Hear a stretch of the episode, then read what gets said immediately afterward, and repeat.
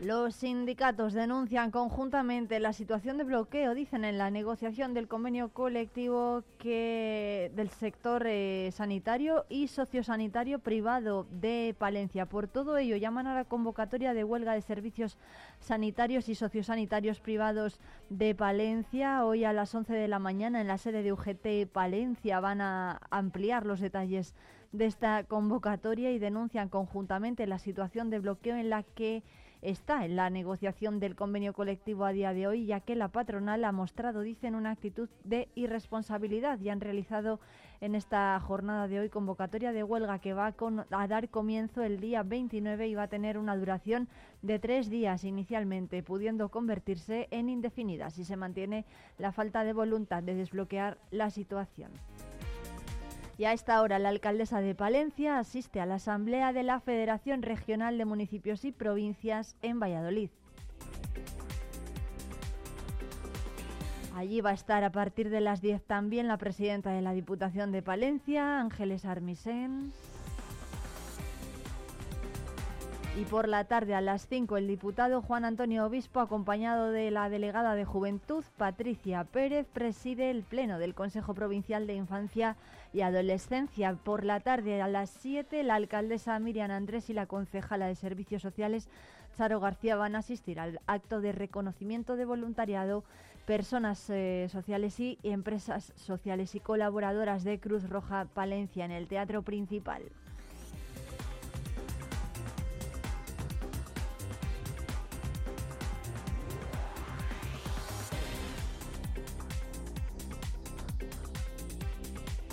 Hoy en Vive Palencia recuerden que tenemos sección de humor con la tara de los Oscar y vamos a conocer más de cerca cómo se realiza un simulacro en la Guardia Civil de la Comandancia de Palencia. De, de hecho, se ha producido uno en los últimos días en Baltanas. Enseguida nos lo van a contar.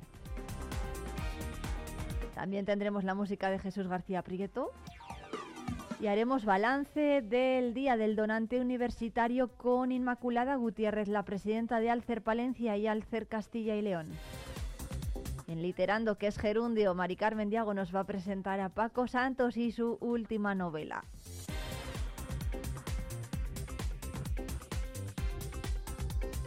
Y en Vive el Deporte vamos a analizar la derrota del Thunder Palencia ante Valencia Basket de este fin de semana en el pabellón.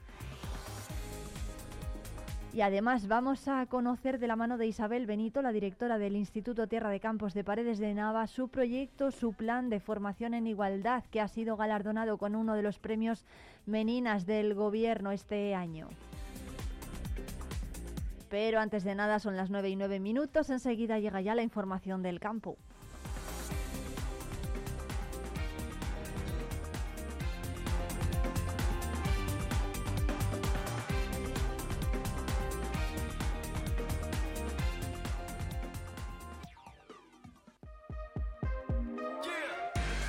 Radio Palencia en el 90.1 de tu FM.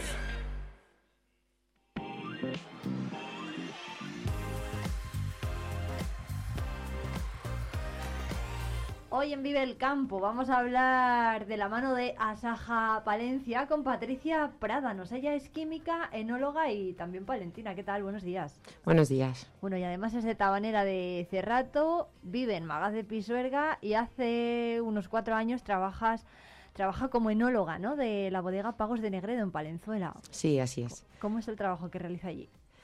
Pues eh, mira, yo toda mi, mi, carrera profesional como enóloga ha sido en la zona de Cigales. Tuve la oportunidad en el, la campaña de vendimia del año 19 de Vino Jaime, el gerente de la bodega, necesitaban ayuda y, y, entonces me vine para acá. Es como volver a mi casa, volver a mis raíces y ya no me he ido. O sea que desde el 2019 estoy aquí en, en la bodega, muy contenta, muy cerca eso de mi casa, de mi gente, así que fenomenal. Bueno, además eh, hace unas pocas semanas hemos tenido a Jaime Primo aquí hablando de la bodega. Él es el gerente de esta, bueno, de la bodega, ¿no? De, bueno, sí, de la Sí. bodega y también de la vendimia él es el gerente de esta, de esta compañía y además explicó que la vendimia eh, de su viñedo, también nos habló de la historia de los pagos de, Negredo, igual después nos da tiempo a, comentar cómo es el proceso de elaboración de esos eh, vinos. Pero vamos a hablar también de otra cosa, que es la otra vertiente que en la que es experta Patricia, que es la de la formación, ¿no? Porque decidió Patricia Pradanos dirigirse, eh, encaminarse también a la formación. Pues eh, fue todo es un poco casualidades de la vida, ¿eh? no vas buscando nada. O sea, mi idea siempre cuando acabé la licenciatura era trabajar en una bodega, que es lo que a mí me gustaba. Me dieron la oportunidad eh, me acuerdo que fue la Diputación de Valladolid el primer curso que, di y el, tema de la formación, el contacto con la gente, en explicar tus conocimientos, eh, fue una cosa que me gustó muchísimo. Me lo paso bien, no, es, no lo considero ni, que, ni un trabajo. Y entonces eh, conocer gente, explicarles las cosas y explicar mi, lo que a mí me gusta tanto, pues es una satisfacción. O sea que fue un poco rodado y contenta y divertido más que otra cosa. Eh, para que la gente se haga una idea, lo que hace Patricia es explicar, bueno, dar cursos ¿no? de vitivinicultura, de, enología, que a veces están organizados por diferentes entidades de Castilla y León. ¿Cuáles son esas entidades con las que ha trabajado? Pues he trabajado con, muchísima variedad de, entidades y, por tanto también de, alumnos, o sea, muy variopintos. ¿eh? Sí, había de todo.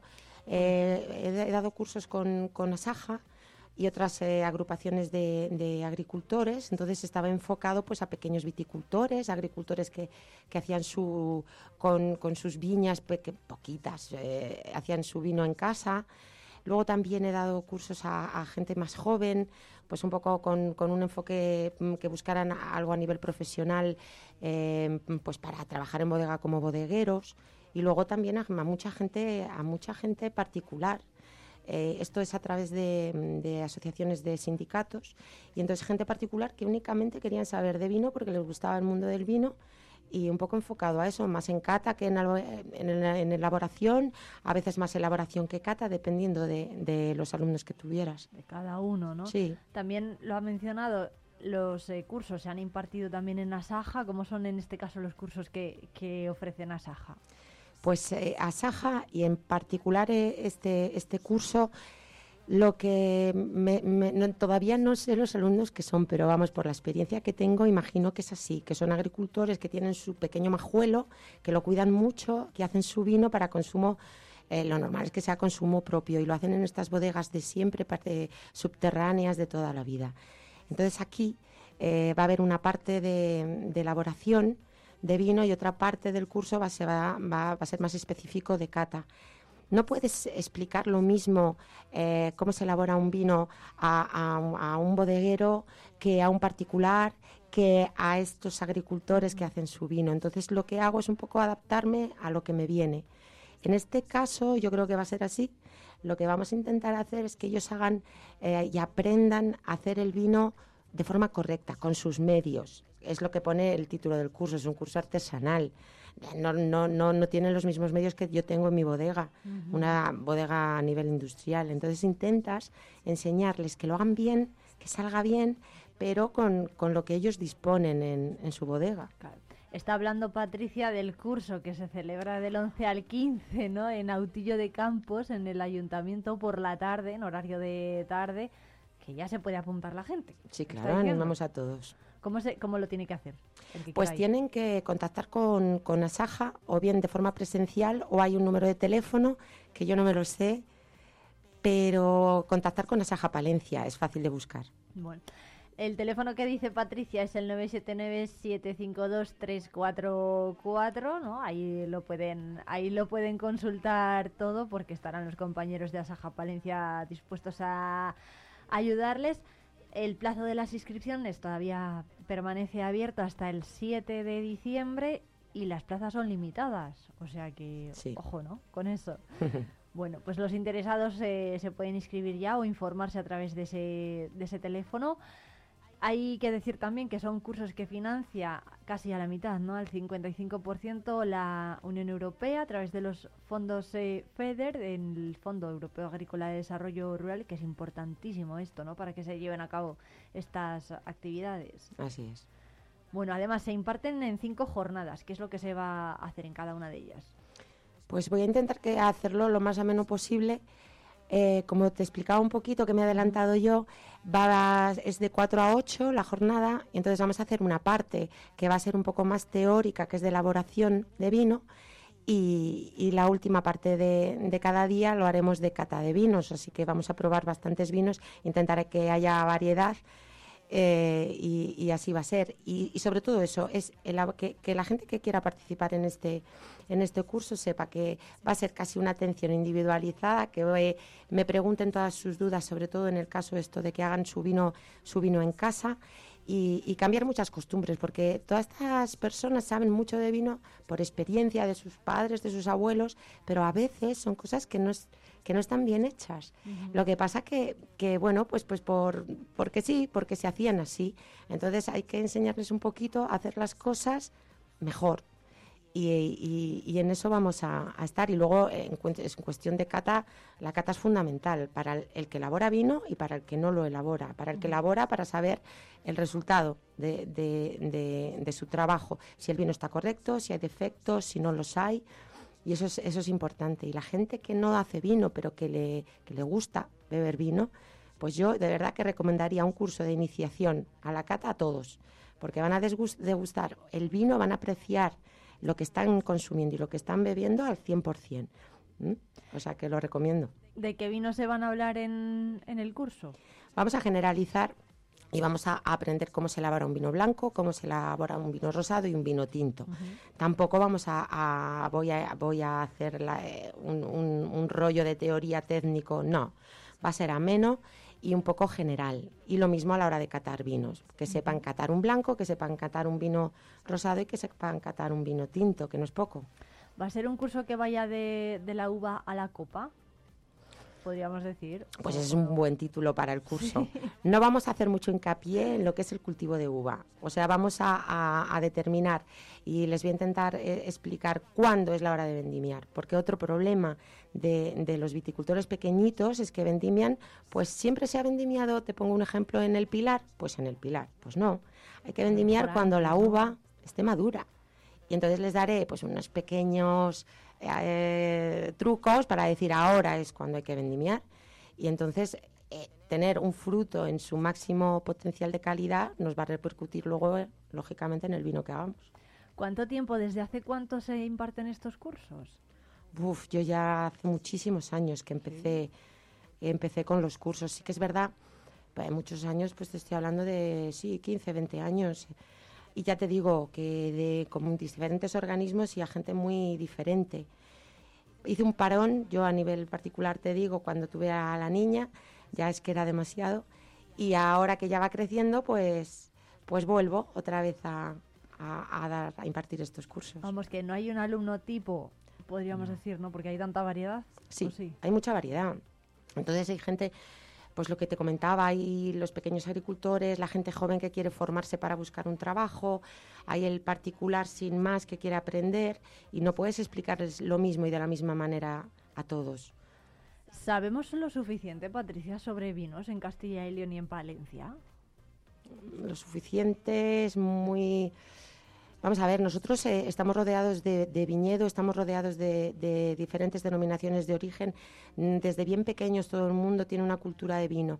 Otra cosa es que sepamos de vino. Por eso hablaba antes de un curso de iniciación a la cata para todos, empezando por el particular y empezando por el camarero y seguido por el restaurador, sería fenomenal, para que valoraran de verdad el trabajo del enólogo y para que eh, cada persona en particular supiera realmente lo que está consumiendo, si está bien, si está mal, si relación calidad-precio es una cosa fundamental, pues como en todo, el vino como en la vida. Bueno, lo comentaba antes, ¿no? Que llegar a, esta bodega Pagos de Negredo ha sido como regresar a casa cuatro años lleva ya trabajando en ella y, bueno, como, como regalo, ¿cómo recuerda esos inicios y, su llegada a la pues Yo muy contenta, te decía, yo es volver a mi casa, volver a mis raíces, volver a mi sitio, a mi lugar. Entonces, pues, pues muy, muy contenta. Es una bodega pequeña. Al ser una bodega pequeña, tiene sus pros, tiene sus contras.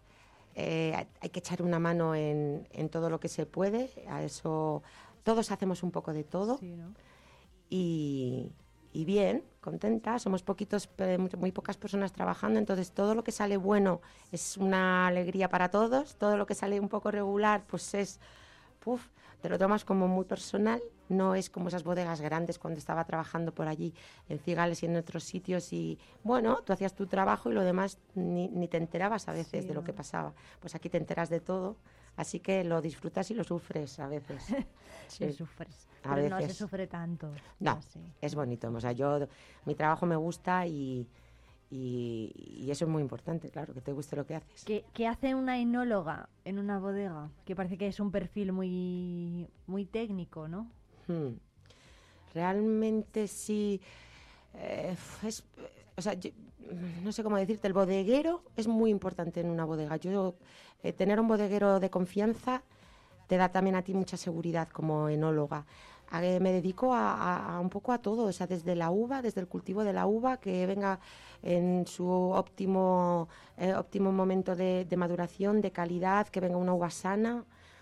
Y, después ya cuando entra la uva en la bodega todo depende de ti. O sea, es el, el proceso de elaboración es hasta que llega el vino a la botella y hasta que sale al mercado. O sea, es un proceso muy largo, no es solamente una vendimia, no es solamente una cata de vinos, es un proceso de, elaboración del vino, de estabilizaciones, filtraciones, hasta que el vino pueda salir y pueda embotellarse y pueda salir al mercado, es, es largo. Y luego también los enólogos, es, eh, es, lo que menos me gusta del trabajo, pero es totalmente necesario. La, bodega es una empresa agroalimentaria y tiene unas... Eh, eh, documentaciones a, distintos organismos, a, a, Hacienda, Sanidad, a Industrias Agrarias, al Ministerio de Agricultura.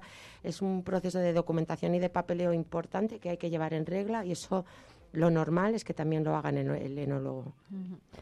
Estamos en un momento también relevante del año porque el 30 de noviembre es San Andrés y dice un refrán que a los enólogos les gusta mucho que, que, por San Andrés el mosto vino es. ¿Qué se está haciendo ahora mismo en la bodega?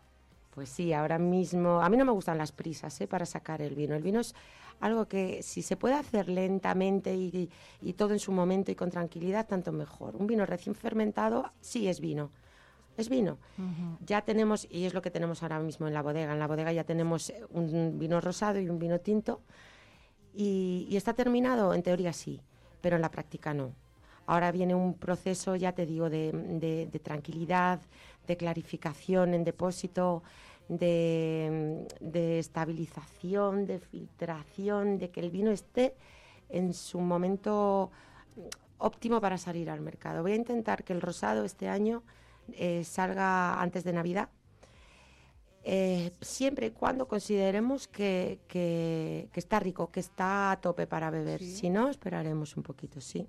porque los plazos es que hay que, hay que cumplirlos. Bueno, ¿cómo, ¿cómo, van a ser? Ya nos ha adelantado un poquito, pero ¿cómo van a ser los vinos de estañada? Pues estoy contenta. ¿eh? Ha sido una campaña complicada a nivel de elaboración y no por la uva, que nosotros hemos tenido una sanidad muy buena en, en uva, una maduración también muy equilibrada en cuanto, en cuanto a azúcares y acidez, que eso es muy importante a la hora de elaborar, pero el calor, el calor que ha hecho, si recordáis, justo a finales de septiembre, ha sido... Uf, para una la uva entraba muy caliente y ha sido un pelín complicado de elaborar, pero el resultado ha sido yo creo que después de un trabajo y un esfuerzo importante ha sido un buen trabajo. Tenemos unos rosados muy potentes en aromas, muy equilibrados en boca, con un color rosita muy muy bonito, que espero que cuando esté en el mercado lo probéis. Y los tintos pues también bastante equilibrados con una carga de color y de polifenol importante, una buena estructura, así que contenta. Bueno, pues Patricia Prada, enóloga de la bodega Pagos de Negredo, muchísimas gracias y miembro también de Asaja Palencia por atendernos hoy en Vive el Campo. De nada, yo encantada.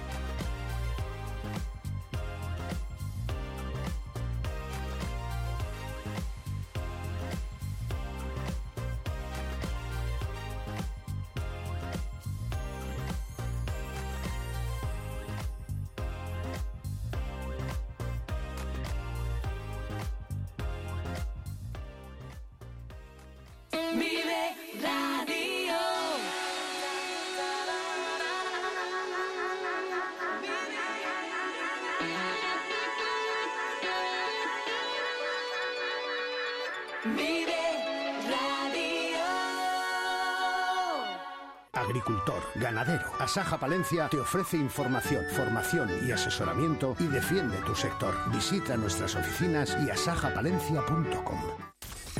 En Vive Radio escuchamos lo que pasa a nuestro alrededor y te lo contamos. Para informarte. Para entretenerte. Para emocionarte. Con las voces más locales y los protagonistas más cercanos. Vive tu ciudad. Tu provincia. Vive su cultura. Su música. Su actualidad. Su deporte. Sus gentes. Vive lo tuyo. Vive tu radio. Vive Radio. Palencia. 90.1. Vive el deporte con Vive Radio Palencia.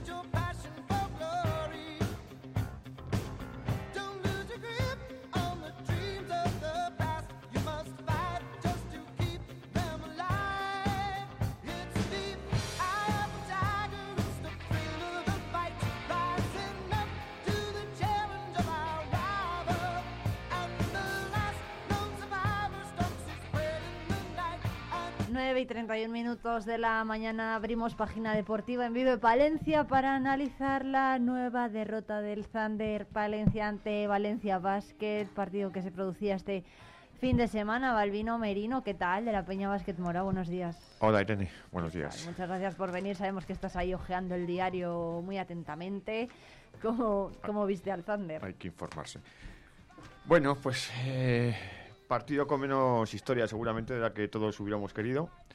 Eh, yo creo que muy similar a, a- a los últimos tres, cuatro partidos. Ya nos está costando ahora mismo ya competir.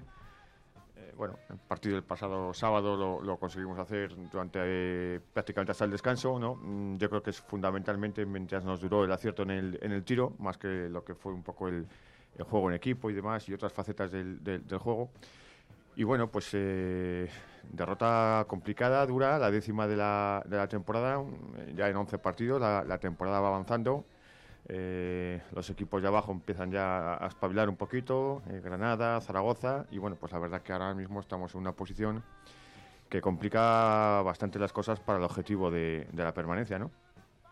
David Correia, compañero de Diario Palentino Deportes, ¿qué tal? Muy buenos días, Irene. Pues Buenos comparto, días. comparto bastante de lo que dice, de lo que dice Balbi. Además, es una jornada muy muy complicada porque eh, al tiempo que nosotros perdíamos con Valencia, Granada ganaba. Luego ayer me parece que ganó Breogán. Que bueno, de lo malo, eh, ganó a Zaragoza, que es en teoría otro rival directo, y en ese sentido, por lo menos, eh, meten apuros a Zaragoza y nos quedamos ahí esos equipos todavía abajo. Pero sí que es cierto que los rivales ya están empezando a, a carburar, a conseguir victorias, y nosotros nos quedamos un poco atrás. ¿Cómo pensáis que están, bueno, cómo, cómo están los ánimos en el, en el vestuario y cómo puede estar el equipo después de esa décima derrota, ¿no? Que decía Balbi. Mm, Particularmente, visto desde fuera, da la sensación de que el equipo ahora mismo, eh, bueno, mentalmente yo le veo flojo, digamos así, ¿no? Eh, las caras de los jugadores, eh, que al final te transmiten muchas cosas, ¿no? Pues da la sensación de que, lógicamente, lo- lo- no lo están pasando bien, ¿no? Eh, es un momento complicado, momento de, de remar todos a una, no queda otra. eh, recuerdo perfectamente las palabras de Porfi en, en pretemporada. Eh, esta liga es así y, por muy difícil que, que sean las cosas, que lo están, ya como, como hemos comentado, ¿no? Eh, lo que no podemos hacer nunca es bajar los brazos, ¿no? Eh, bueno, yo creo que es hora de que todos los estamentos del club, jugadores, cuerpo técnico, afición, todo el mundo, piense qué es lo que, lo que puede dar de sí, dar un paso adelante, ¿no? Porque lo necesitamos, eh, la situación es compleja, pero eh, queda mucha todavía, mucha temporada por delante. Hay que buscar esa victoria que, que- que nos pueda dar, eh, digamos, ese cambio de rumbo, ¿no? Ese, ese golpe en la mesa, de decir, podemos todavía hacer cosas, podemos competir, ¿no? Pero sí que es cierto que, que las, las- las jornadas van pasando y, y nos cuesta encontrar nuestro momento, ¿no? Lo tuvimos en los seis o siete primeros partidos donde el equipo compitió francamente bien, ¿no? Seguramente mereció una o dos victorias más, no lo, no lo consiguió y ahora pues las sensaciones no son buenas, ¿no? Pero no queda otra, hay que, hay que seguir luchando, hay que seguir peleando, ¿no? Y, y, bueno, yo estoy seguro que más pronto que tarde llegará, llegará nuestro momento, ¿no? David Sí, Correia. los ánimos que preguntabas, pues hombre, eh, bi- bien, bien no están. Eh, lo vemos en las caras, como dice Balbi, el final del partido, eh, jugadores eh, cabizbajos, eh, caras bastante largas. Luego Marco sí que nos dice que el equipo, bueno, consigue darle eh, la vuelta a la situación del fin de semana y durante la semana entrena bien, pero es cierto que en el partido, en el momento en el que, no en la primera parte en este caso porque estuvimos bien, pero en la segunda cuando no empiezan a salir las cosas, el equipo empieza a notar esa falta de confianza acumulada y, y ya se ve como los, incluso lo hablábamos en la rueda de prensa el otro día con, con Marco, los tiros liberados que tienes no entran y nos decía que es una cosa claramente de confianza. Es decir, él da sensación clara de que el equipo consigue remar durante la semana, olvidar lo del pasado y llegar bien al partido. eh, recuperando la confianza, pero cuando en el partido las cosas se tuercen, eh, no consigue ya como los primeros partidos eh, ponerse a hacer la goma, no ir, ir igualando todas las rentas, sino que ya nos quedamos muy atrás y, y esa, esa confianza empieza, empieza a pesar mucho. ¿Cómo fue el partido en lo deportivo, en lo estrictamente deportivo? Bueno, yo la verdad que eh, sí pensaba que, que el hecho de Valencia jugar Euroliga le podía hacer despistarse un poquito en, en Palencia. Ellos jugaron el jueves por la noche en Grecia, eh, llegaron el viernes a Valencia, hicieron una sesión, vieron a Palencia y bueno, pues mm, yo tenía un poco la esperanza de, de pillarles un poco, digamos así, son despistados, ¿no? Que se suele decir. La verdad que como estamos hablando, ¿no? Yo creo que a nosotros nos duró la gasolina mientras nos duró el, el acierto. Valencia sí es cierto que también eh, basó su juego mucho también en el acierto, tuvieron un acierto brutal, en, en triples que se fueron a más del 50%. Eh, todos nuestros triples respondían ellos eh, automáticamente. Eh, bueno, aún así fuimos capaces de competir esos 17, 18 primeros minutos. Pero bueno, eh, es obvio que quizás no sea el mejor partido tampoco para calibrar nuestro momento actual, ¿no? Porque Valencia, estamos hablando de un, de un equipo que es top 5 en, España, un, e- un equipo que juega Euroliga, no, lo olvidemos, ¿no? Y la diferencia a todos los niveles en cuanto a plantilla, pues es, es- abismal, diría yo, ¿no? Eh, los jugadores de la selección española que forman parte de Valencia, mm, para que nos hagamos una idea, tuvieron un- una aportación residual prácticamente, ¿no? Eso nos hace la idea del, potencial del equipo. Y bueno, pues, pues si acaso pues echar un poquito más en falta, ¿no? Eh, entre las muchas cosas que no estamos haciendo bien ahora, pues sobre todo defensivamente yo creo que el equipo tiene que dar un paso adelante, ¿no? Porque encajar 101 puntos en casa eh, te penaliza por completo, te quita todas las opciones de victoria, ¿no? Y yo creo que tenemos que volver a recuperar esa, esa fortaleza atrás que hemos tenido anteriormente, ¿no? Ser un equipo fiable atrás para que, bueno, pues en la medida de lo posible, con un poquito más de acierto y haciendo mejor las cosas en ataque, por lo menos podamos tener opciones de, de pelear por la victoria. Bueno, ¿qué, mm, ¿quién fue el mejor jugador? Eh, vimos a Van der Burs, ¿no? Sí, que, para que mí fue- seguramente y con bastante diferencia respecto al, al segundo, para mí fue, fue el mejor. Eh, no solo por los puntos, sino por, por todo lo que ofreció. Parece que ha dado un paso adelante. Otra vez eh, Marco confiaba en él para, para, el, para el base titular, dejando a, a Brown en el banquillo, que se ha quedado un pelín atrás eh, con respecto a cómo empezó la temporada. Y para mí fue el mejor. Luego hubo cositas interesantes de otros como Pasegnis, que en este tramo de temporada está siendo de lo mejor. En Diaye me gustó también mucho. Yo creo que con menos minutos de los que quizá mereció, o de los que daba la sensación que merecía, porque cada vez que estaba en Diaye en pista sí que daba la sensación de que el equipo estaba mejor, y cuando estaba en el banquillo, eh, pues eh, de que el equipo estaba peor.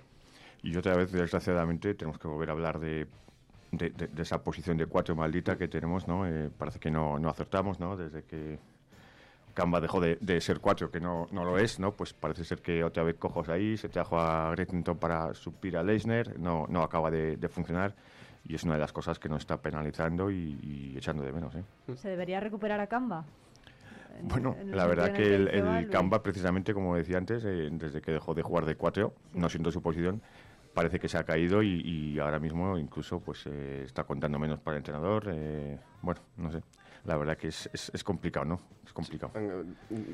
Simplemente con, con los datos y los partidos en, en la cabeza, cuando Camba incluso jugaba de cuatro, que llevaba una, una tralla a partidos buena porque era el único que encima además de no ser cuatro jugaba ahí, lo hacía bien, en aquel momento en el que ya estaba lesionado y, y Leisner no, no aportaba demasiado, era cuando quizá cuando mejor estaba el equipo. Eh, y, ahora mm, yo creo que con Camba y con Ndiaye podríamos ver cosas distintas, teniendo en cuenta que, que Whittington no está respondiendo de nuevo otro cuatro norteamericano a las, a las expectativas con las que venía. Sobre todo porque eso conlleva un poquito que la aportación de, de, de Camba y de- también de Ndiaye está siendo Más menor, residual, un poquito sí. en- por querer, ¿no? Meter un poco ahí en, en- en esa posición, en ese 5 inicial a- a- al estadounidense.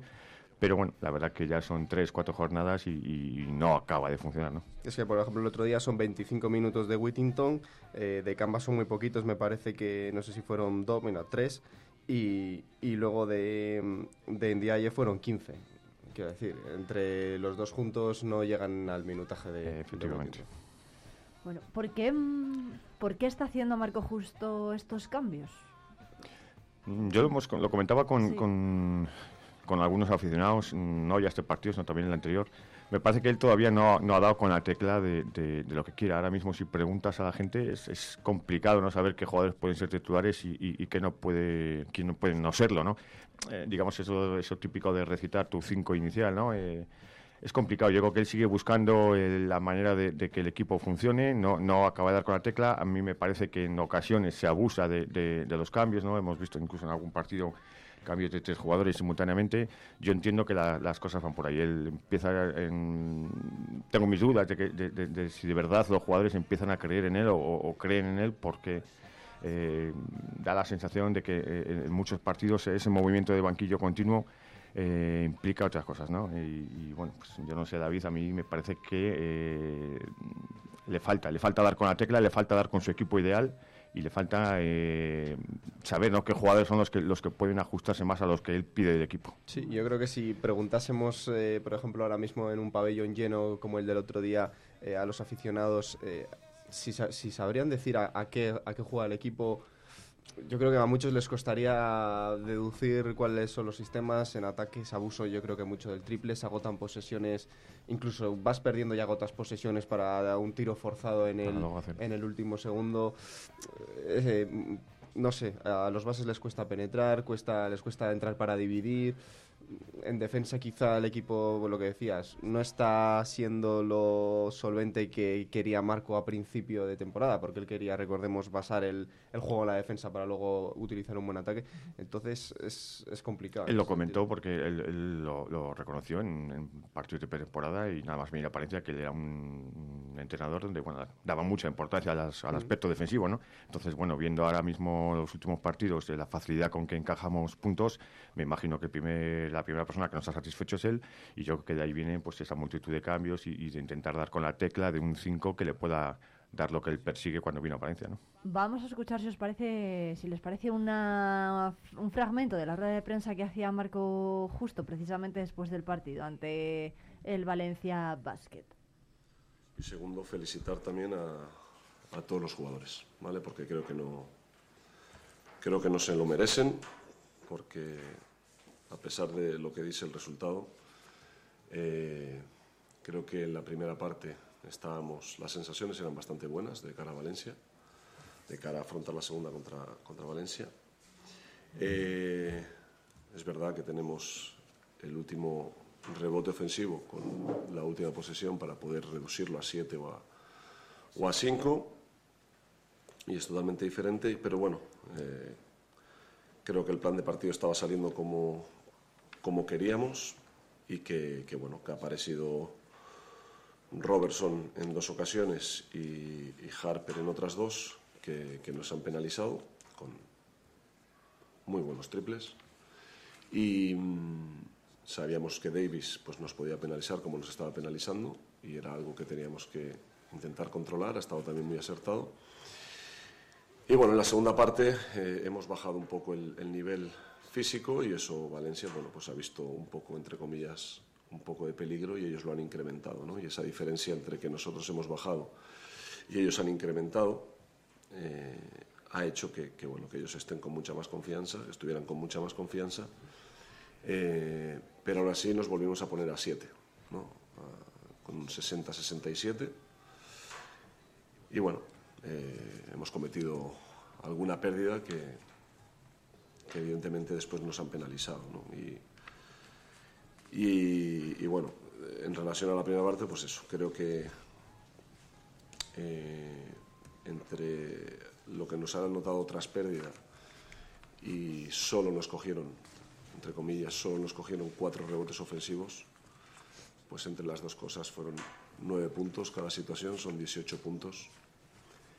Y bueno, es, es difícil, ¿no? Es difícil. Bueno, las cuentas ¿eh? de Marco Justo mm, hablaba un poco en la línea ¿no? de lo que comentábamos antes. Coinciden David Correia y Balbi Merino con, con lo que dice Marco Justo. Sí, había cosas que estaba clara que iban a suceder y que era complicado de evitar, como que Davis, eh, pues eso, nos castigase mucho. Y hay otras que sí que fueron, bueno, pues eh, al hilo un poco de lo que decía Balbi, de hecho, antes, ¿no? En momentos en el que nosotros estábamos muy acertados de tres, eh, ellos nos respondían, nos respondían constantemente desde el triple. Yo creo que esa es una de las claves. Robertson estuvo muy bien desde el triple. Harper además también, que es que además Harper venía de unos partidos en los que venía tocado, no venía jugando contra Panathinaikos, jugaba pocos minutos. Si viene un jugador, además ellos venían muy tocados en la posición de base de los últimos partidos. Por ejemplo, Harper juega sus primeros minutos después de lesión en, en Grecia, llega a Palencia y, y se lía a meter triple, pues es que es como que todo es- nos sale al revés, ¿no? La verdad que ellos en, en el tiro de tres estuvieron francamente acertados, nos respondía muy, muy pronto cuando Palencia igualaba o incluso se ponía ligeramente por encima, eh, la respuesta era inmediata, ¿no? Bueno, yo tengo también un poco la sensación de que cuando nosotros tenemos buenos minutos eh, nos cuesta despegarnos, eh, adquirir una ventaja que luego te permita jugar un poco más tranquilo, más cómodo, ¿no? Y sin embargo, pues es- mm, esos 3, 4, 5 minutos que tienes a veces de racha buena, ¿no? Eh, parece que un minuto o dos malo te lo echan todo por la borda, esas pérdidas continuas también en, en el centro de la pista, ¿no? Que origina canastas fáciles de, de Valencia, ¿no? Pues, pues te hacen mucho daño, ¿no? Y bueno, pues no, no queda otra, ¿no? Hay que intentar cambiar la dinámica cuanto antes. eh, como decíamos antes, la temporada va avanzando, no, cada vez queda menos tiempo, es, es muy duro decirlo así, ¿no? Pero, eh, nos quedan cinco o seis jornadas para, para acabar la, la primera vuelta. eh, hay que reaccionar y hay que reaccionar rápido, ¿no? Porque si no, pues una temporada de, de ilusión se puede convertir en algo, en algo muy duro, ¿eh? Y es verdad que hay tiempo todavía, pero hay que empezar a reaccionar ya. O sea, la temporada no está perdida, no eh, estamos descendidos todavía, pero hay que empezar a reaccionar Y ya. sobre todo con un, con un calendario ahora curioso, ¿no? Porque se da la situación de jugar tres partidos ahora fuera, eh, complicados además, y luego recibir tres aquí, ¿no? Yo creo que después de estos seis primeros, estos seis próximos partidos, desde luego, ya vamos a tener una idea muy clara de, de qué nos va a poder ofrecer, digamos así, la segunda vuelta de la, de la liga, ¿no? Y hasta dónde Palencia va a llegar a, a poder tener, seguir posibilidad- teniendo posibilidades de cumplir con ese objetivo de, de la permanencia. Bueno, Balvino Merino, esto en lo que, lo que se respecta a baloncesto, muchas gracias como siempre por venir. A amigo. vosotros. David Correa, no te, que no se marche porque tenemos que comentar los resultados del grupo octavo de tercera división de los eh, conjuntos de fútbol palentinos. Es Vive Radio. Siempre alegre, siempre positiva. ¿Y esto? La música que te hace. ¿Y esto?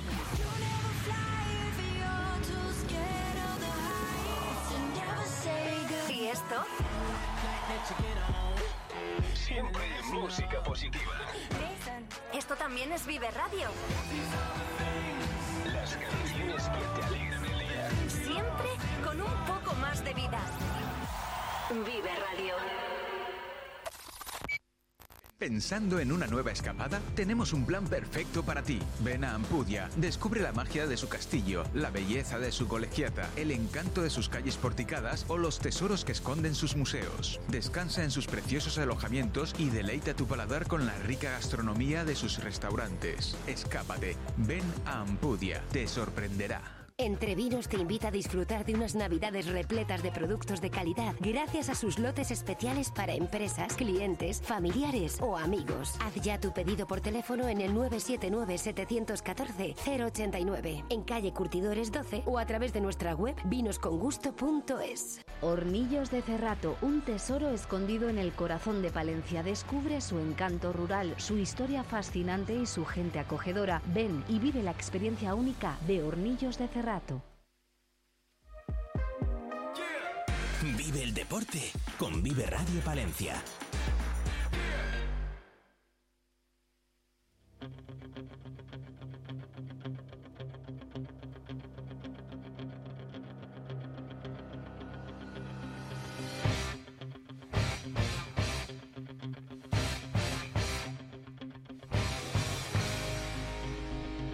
Nueve y 49 minutos, David Correia, ¿qué ha ocurrido en los campos de fútbol palentinos? Hay empate, ¿no? Del Palencia Club de Fútbol. Sí, eh, que es el peor resultado, por así decirlo, porque ha sido un, un fin de semana buenísimo para el, para el fútbol palentino. Eh, sí que es cierto que el Valencia es el único, el único equipo que jugaba en, en casa y lo de, peor eh, lo de peor resultado lo digo porque los otros dos han sido victorias, pero un empate con el Salamanca, que es quizá el equipo más poderoso de la categoría, sin, sin duda con más masa social, con, con más presupuesto, pues, pues no deja de ser un, un buen empate, sobre todo para, para mantenerse a- arriba en la clasificación. En un partido en el que el Salamanca acabó con dos menos, con tras dos expulsiones del equipo del equipo charro, pero bueno, eh, empate con gol de Gianluca que le sirve al, al Palencia para quedarse en la, en la zona alta de la tabla, sigue en playoff, quinto y, y- y bueno, eh, sigue manteniéndose con, con opciones de, en, en ese objetivo. Luego, por otro lado, el, el Palencia Cristo Atlético que que sorprendió de cierta manera en, en León porque, porque gana al, al Júpiter Leonés, que es el segundo clasificado. Hasta hace muy pocas jornadas era un equipo que venía, que venía peleando con el, con el Real Ávila, que es ahora líder en solitario, pero en su momento eh, pues, pues eh, con, con la Leonesa empatado y, y consiguió ganar en, en el área deportiva de, de Puente Castro, que, que muy, pocos, muy pocos equipos lo han hecho allí y, y consiguió imponerse para quedarse sexto eh, a un punto de- del playoff, a un punto del Palencia y del Salamanca que, que marcan, que marcan ese playoff. Y luego, por otro lado, el Becerril, ¿no? Eh, que venimos hablando en las, en las últimas en las últimas tertulias eh, deportivas aquí que, que, bueno, pues está siendo totalmente meritorio lo del Becerril porque eh, la enfermería sigue llena, eh, los jugadores eh, no se recuperan, mm, en parte porque muchas de esas bajas son de larga duración, por lo que no van a poder estar en, en- en mucho tiempo. Y, y aún así el Becerril sigue sin pinchar, con, con convocatorias cortísimas, con, con onces que prácticamente Francis Olea los está teniendo que hacer pues con lo poquito que tiene, con lo poquito que le da para entrenar. Y aún así sigue, sigue sin perder, eh, o por lo menos, eh, pues eso, eh, empatando o ganando como es el, caso esta jornada en, en Santa Marta a otro- ante otro rival que venía, que venía arriba. De hecho, ahora pese a la derrota sigue siendo octavo el Santa Marta. Quiero decir que está haciendo una buena temporada. Y aún así el Becerril consigue ganar con ese doblete de Miquel para, para quedarse ahora décimo, súper tranquilo en mitad de tabla, eh, a 10 puntos del, del descenso, del Diocesanos que marca el descenso, que se supone que es el objetivo de- del Becerril, la permanencia, pero que no sabemos si esta temporada, seguramente no, pero quién sabe si le vaya a dar para más, porque ahora mismo está a 4 puntos del Palencia que marca el playoff, está a 3 del, del Palencia Cristo, por ejemplo, entonces, eh, pues bueno, cuanto menos meritoria la, la- la temporada que está haciendo el Becerril y muy, y muy, muy positiva la jornada en el grupo 8 de tercera para, para Palencia Club de Fútbol, para Palencia Cristo y para Club Deportivo Becerril, dos victorias, un empate y todos contentos. Pues David Correia, compañero, muchas gracias como siempre. De nada.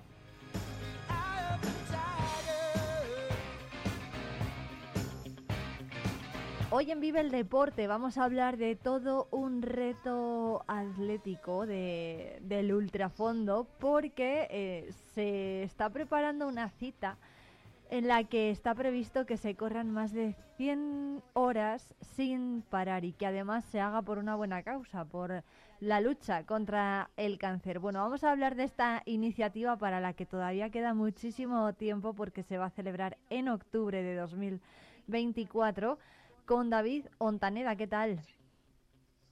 Hola Irene, ¿qué tal? Buenos días. Buenos días, muchas gracias por atendernos. El reto son 100 horas non-stop contra el cáncer. ¿Por qué? Lo primero surge esta iniciativa.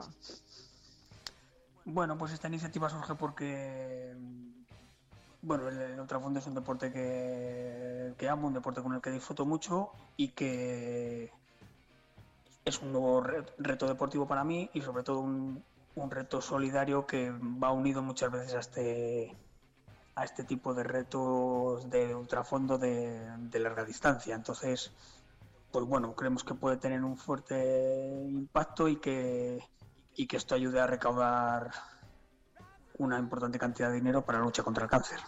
Cuéntanos cómo va a ser la, la, mm, bueno, la actividad, porque va a llevar a cabo, o sea, va a durar vari- varios días, ¿no? ¿100 horas? Sí, así es. Comenzaremos el día 2 de octubre a las 8 de la mañana, saliendo el principio del, del Cristo del Otero de y de allí iremos hacia el Parque del Salón corriendo y en el Parque del Salón estaré corriendo en este caso yo hasta las 12 de la mañana del domingo día 6 de octubre, si no me confundo.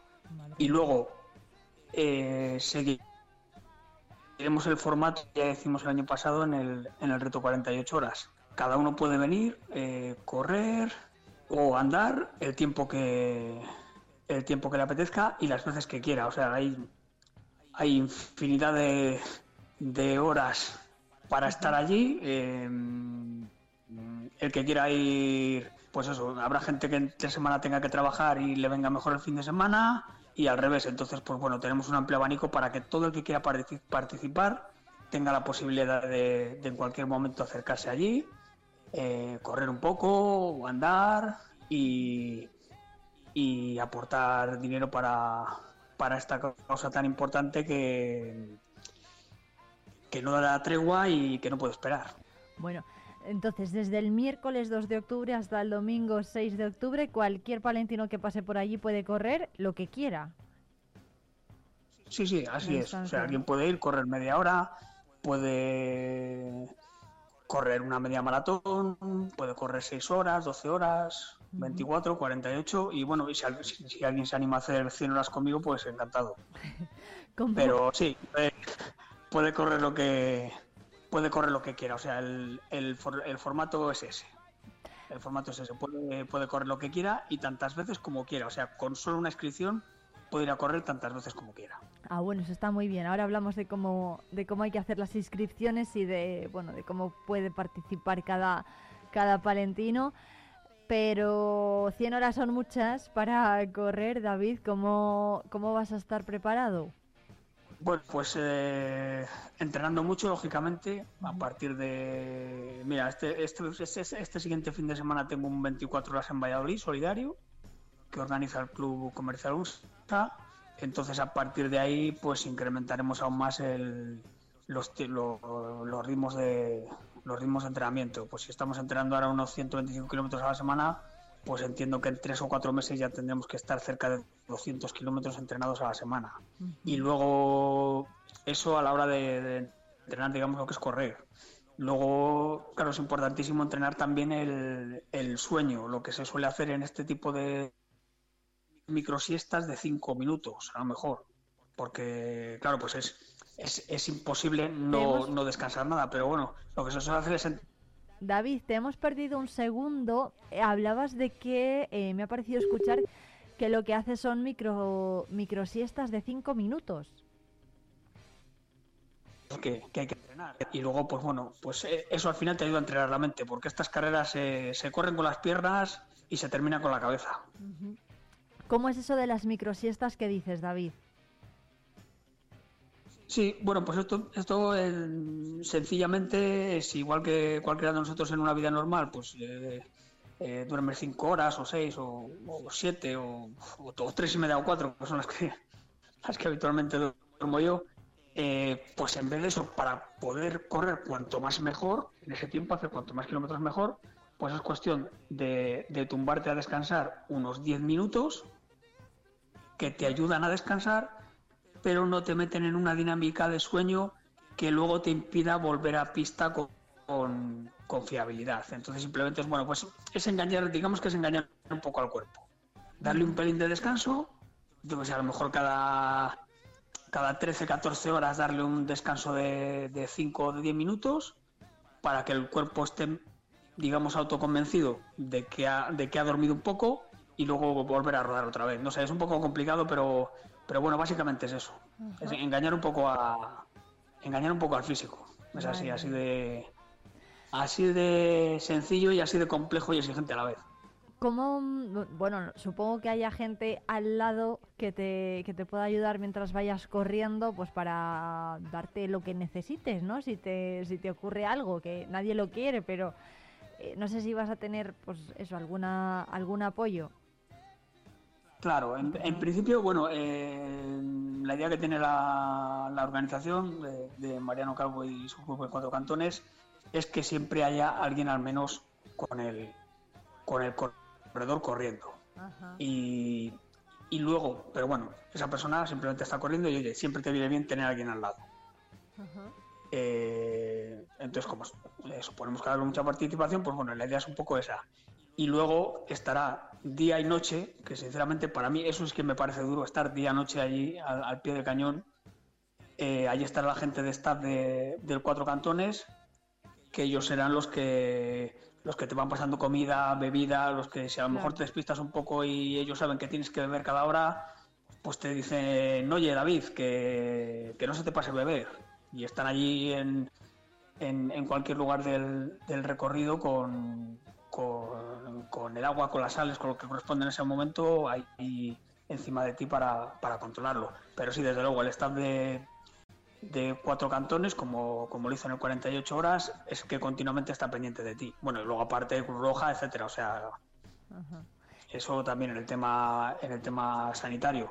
Pero eso, en el tema de, de ir controlando y de que, de que el corredor en, en ningún momento le falte nada y que ellos tengan controlado que el corredor está bien, eso lo lleva el Estado de Cuatro Cantones que, que bueno, pues que ya sabemos todos en Palencia lo bien que, lo bien que trabajan, no solo porque lo diga yo, sino porque bueno, eh, los que les conocen aquí en la capital de la provincia ya saben, Oye, ya saben que son muy exigentes con su trabajo y que, y que trabajan al detalle este tipo de pruebas. David, ¿qué te van a dar de comer? Eh, bueno, sí, yo sé lo que comeré porque básicamente es lo que es lo que como en es lo que como en todas estas pruebas. pues pasta que tiene mucho hidrato, pasta con atún, que el atún tiene mucha proteína, em, sándwich de nocilla, que la nocilla aporta mucho y, y muy pronto, dátiles, plátanos y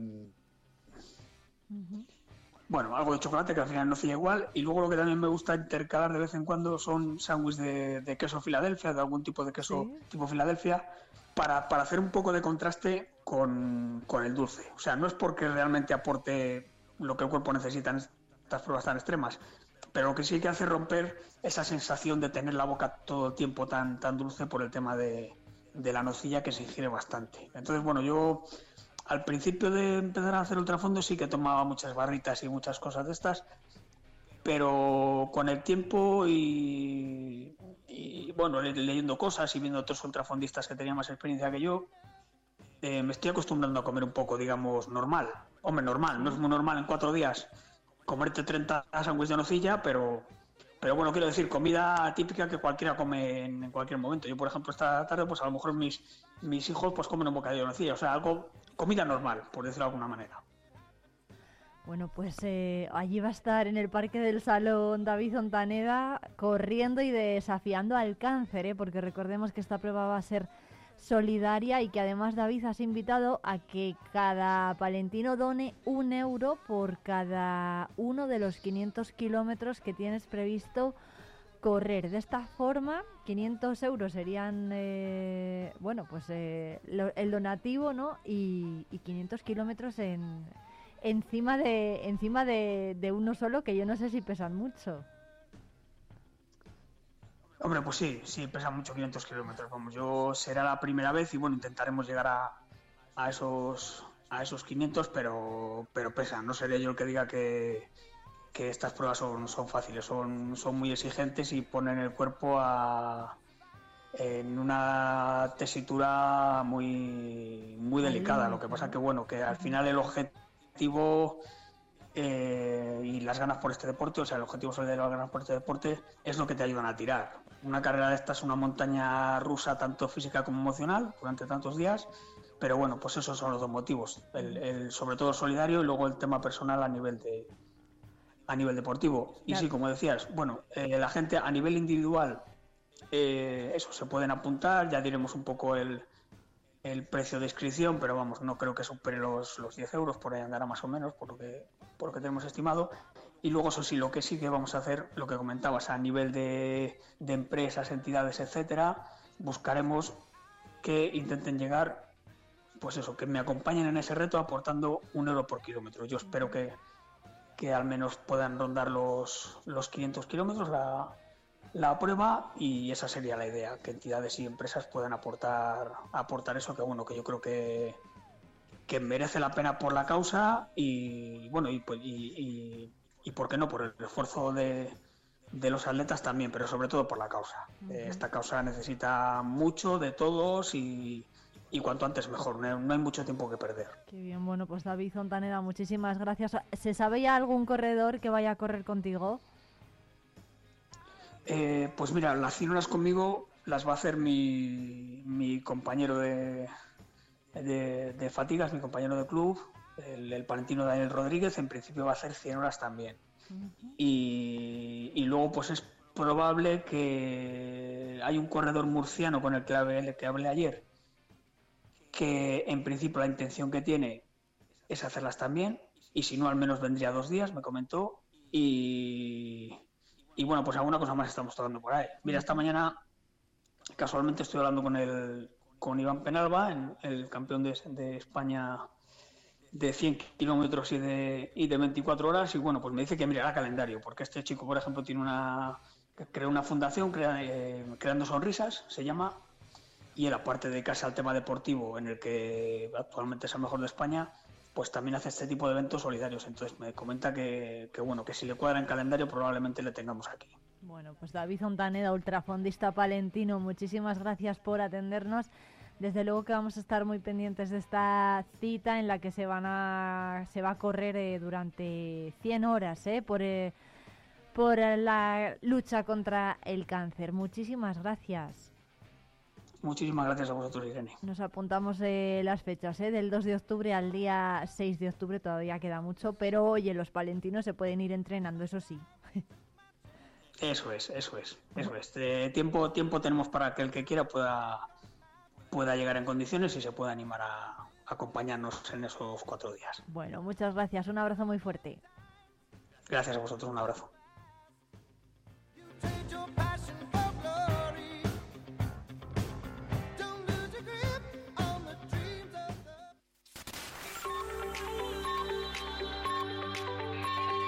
Vive Radio. Son las 10 de la mañana. Palencia 90.1.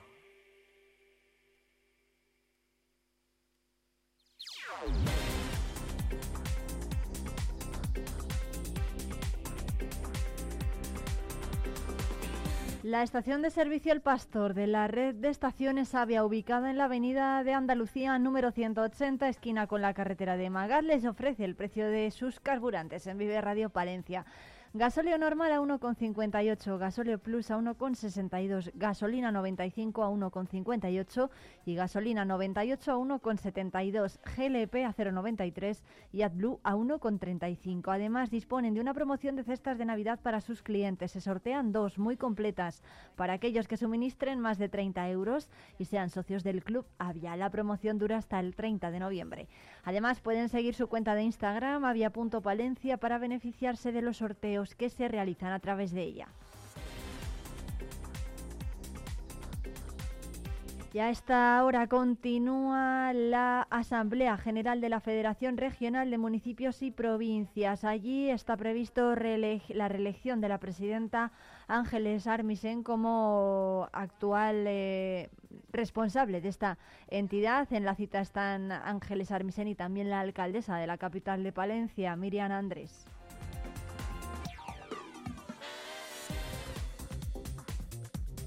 Y hay convocatoria de huelga de servicios sanitarios y sociosanitarios privados en Palencia. A las 11 está previsto que en rueda de prensa se informe de esta convocatoria. Los sindicatos, denuncian conjuntamente la situación de bloqueo en la negociación del convenio colectivo a día de hoy, ya que la patronal dicen que ha mostrado una actitud tremen- de- de tremenda irresponsabilidad y han realizado en esta jornada convocatoria de huelga que va a dar comienzo el día 29, pasado mañana, y que va a tener una duración de tres días inicialmente, pudiendo convertirse en indefinida si se mantiene la falta de voluntad de desbloquear la situación.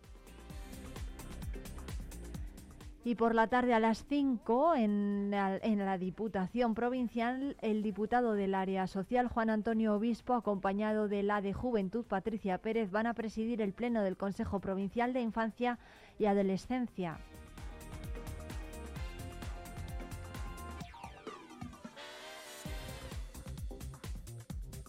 Y por la tarde a las 7, la alcaldesa Miriam Andrés y la concejala de Servicios Sociales, Charo García, van a asistir al acto de reconocimiento de voluntariado, personas sociales y empresas socias y colaboradoras de Cruz Roja Palencia en el Teatro Principal.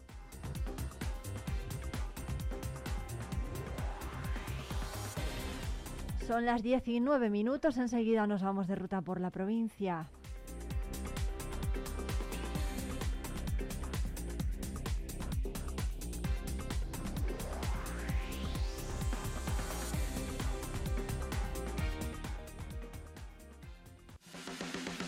Palencia, vive tu provincia, vive tu pueblo, vive Radio.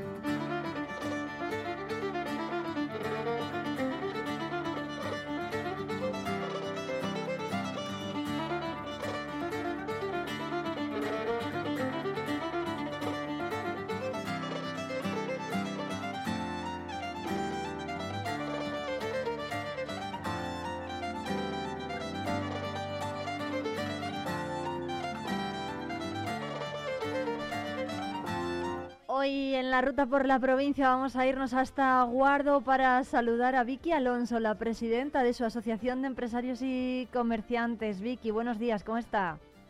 Buenos días, muy bien. Muchas gracias por atendernos, es un gusto, ¿eh? además saludarles desde, desde aquí. Cuéntanos, porque los comerciantes están trabajando mucho, mm, los de toda la provincia, pero bueno, los de Guardo también para preparar toda la campaña de Navidad para que los Reyes Magos allí encuentren todo lo que necesiten y, todo lo que les pedimos en nuestras cartas. Y bueno, no sé cómo están siendo estas jornadas de trabajo, cuéntenos. Bueno, pues ya intensas porque estamos ya a las puertas de la Navidad y entonces hay mucho que trabajar y mucho que preparar. Que como todos los años, bueno, pues eh, un poco ciertas actividades que sabemos que están funcionando aquí en, en la montaña palentina, pues ponerlas en marcha para que al final esta campaña navideña sea un atractivo para toda la comarca. ¿Cuántos eh, comerciantes están trabajando ahora mismo en ello? Bueno, actualmente somos unos 60 asociados aproximadamente. Lo que pasa que luego, pues este trabajo se hace un poco a nivel de, de grupos de trabajo. Normalmente asignamos un grupo de trabajo, pues para el mercado navideño, otro para la feria de stock, otro pues para con- concursos escaparates. Dentro de, de la gente que así somos más, más proactivos, pues eh, hacemos pequeños grupos de trabajo, pues para no volcar todo toda la labor al final en, en las mismas personas, ¿no? Entonces, bueno, pues eh, trabajando ahora mismo en el mercado navideño y demás, pues habrá unas 10 personas dándolo ahí todo y preparando lo que va a ser un poco la, la actividad estrella de, de estas navidades, que es el, el ya clásico mercadillo navideño, que lo hacemos en colaboración con el Ayuntamiento de, de Guardo y que se va a celebrar el día 16 de diciembre en la Plaza de la Constitución. Que bueno, que aunque es en la calle, pero es un ambiente muy cálido, muy navideño, que está abierto a todas las empresas de la comarca, siempre que estén dadas de alta de forma legal y como empresa, y que siempre ha tenido mucho éxito. ¿Cuáles son, Vicky, los, eh, los sectores comerciales que más ayuda necesitan estos días? Bueno, pues yo creo que el, comercio de venta eh, de artículos de regalo en estos días es lo que necesita más ayuda, porque pues como siempre pedimos eh, colaboración a nuestros vecinos, a nuestros amigos de la comarca, que es verdad que, que son muy conscientes de que hay que mirar primero en guardo, de que aquí tenemos de todo, que si no lo encuentras aquí, pues bueno, pues vete a buscarlo fuera, pero es verdad que si te das una vuelta por guardo, por las tiendas y los comercios, a la hora de buscar tu mejor regalo para estas navidades, puedes encontrar absolutamente de todo. Te van a atender muy bien, productos siempre de calidad, eh, con envoltorios especiales. Bueno, pues yo creo que guardo en ese sentido mm, no tiene nada que decir porque creo que aquí lo encontramos todo. Cuéntenos porque eh, acabamos de pasar el Black Friday, no sé si todavía se puede encontrar alguna oferta o alguna oportunidad eh, pues por los comercios de, de la zona y, y estamos en el Cyber Monday. Yo no sé si esto en Guardo se lleva o No. o no. No, aquí no, no llegan esas cosas. No llegan esas cosas, ¿no? Pero bueno, sí que ha habido ofertas estos días. Bueno, pues el Black Friday hay, ha habido empresas que, que sí que lo han celebrado y otras que no. Eh, yo creo que hay un poco división de opiniones en, en este tema del Black Friday, porque al final es un invento que nos ha llegado de fuera, que quizá invita a un consumismo innecesario y si lo que buscamos es ser sostenibles, ser conscientes de lo que compramos y de lo que y cómo gastamos nuestro dinero, pues hay muchos que pensamos que el Black Friday le hace un flaco favor a, a este tema de las compras responsables, sobre todo. Entonces ya Cyber Monday y eso, olvídate. Olvídate. bueno, pues eh, entonces en lo que se refiere a Navidad, ¿qué, qué vamos a poder encontrar en el comercio de la montaña palentina y en Guardo? Bueno, pues vamos a encontrar eh, unos escaparates preciosísimos. Estamos preparando un concurso de escaparates interno en el que buscamos así como una temática o bueno, o a lo mejor libre, pero temática libre, pero con algo eh, que, que nos identifique, como que somos de nuestra asociación. Intentamos siempre hacer como, eh, con respecto a los escaparates, hacer algo común, algo llamativo, algo bonito, pues para que la gente del pueblo también y de la comarca disfruten de dar un paseíto por nuestras tiendas y vean que los escaparates están muy bonitos, que al final eso también adorna y, y, nos hace pensar que bueno que estamos en Navidad y que es una época pues también muy bonita ¿no? Y luego pues eh, aparte del mercadillo navideño que yo ya os he dicho que es el 16 de, de diciembre que lo hacemos en colaboración con el ayuntamiento y que está abierto lo vuelvo a decir por si no se me ha entendido a todos a todas las empresas de, de aquí de la comarca pues también estamos preparando un, un marketplace, también en colaboración con el, con el ayuntamiento, dentro de la plataforma de correos, posiblemente, que, bueno, para el que no entienda muy bien esto de marketplace, que es un término así como muy muy anglo, anglo españolizado, es un escaparate digital que nos va a abrir al exterior de nuestras fronteras comarcales eh, pues nuestros escaparates de forma digital, con buenos contenidos, con fotos bonitas, pero claro, para ello necesitamos eh, formación. Entonces, en estos días también estamos preparando pues esas jornadas de formación pues para nuestros asociados que van a que van a ayudarles pues a partir de cero, cómo enseñarles desde hacer una buena foto, una buena publicación, cómo hay que posicionarla para que sea atrayente y, y demás. Eso es lo que en lo que estamos trabajando ahora mismo en esta época. Qué bueno. ¿Cómo, cómo está la gente? ¿Está animada eh, eh, la vecindad de Guardo, digamos, el, el, eh, cliente de Guardo a comprar en el pequeño comercio? Bueno, pues mira, eh, aquí todavía no ha empezado la campaña, la campaña de Navidad. Es verdad que en Guardo sí que notamos que la gente compra en diciembre. En noviembre todavía no hay movimiento de, regalos de Navidad, aunque sí que también es cierto que, el mercadillo de navideño, el, mercadillo navideño del día 16 es como un poco el pistoletazo de salida de la campaña navideña.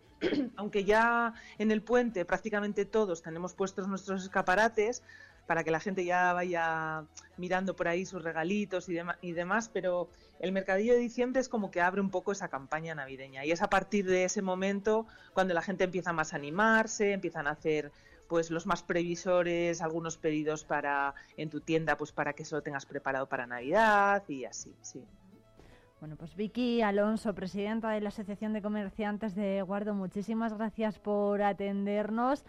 Mucho ánimo con todas estas actividades que seguro que ayudan ¿no? a, a dinamizar la, actividad comercial, que al final de eso se trata durante estos días. También hay que trabajar durante todo el año, ¿eh? no solamente de cara a Navidad. Claro, claro, claro. Sí, sí, esto es un trabajo de fondo. Todo el año hay que estar haciendo cosas y, y bueno, y, echando un cable también a, nuestros vecinos y a toda la gente de la comarca que sigue confiando en nosotros y que sigue estando ahí y que sigue invirtiendo su dinero en, en la comarca y en la localidad de forma responsable porque entienden que ese dinero al final siempre va a volver a sus bol- bolsillos de una manera o de otra. ¿no? Si lo movemos entre todos, al final el dinero siempre vuelve, que es el lema nuestro un poco de la, de la asociación. Sí. Pues Vicky Alonso, un abrazo muy fuerte y muchas gracias por, con- por, bueno, por llevarnos hasta Guardo hoy en la ruta por la provincia. Un abrazo muy fuerte.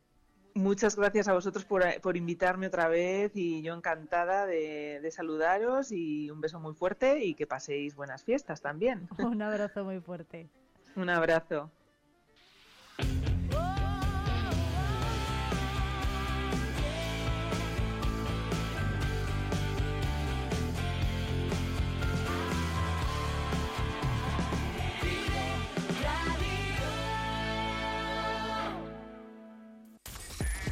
Vive Radio escuchamos lo que pasa a nuestro alrededor y te lo contamos. Para informarte, para entretenerte, para emocionarte. Con las voces más locales y los protagonistas más cercanos.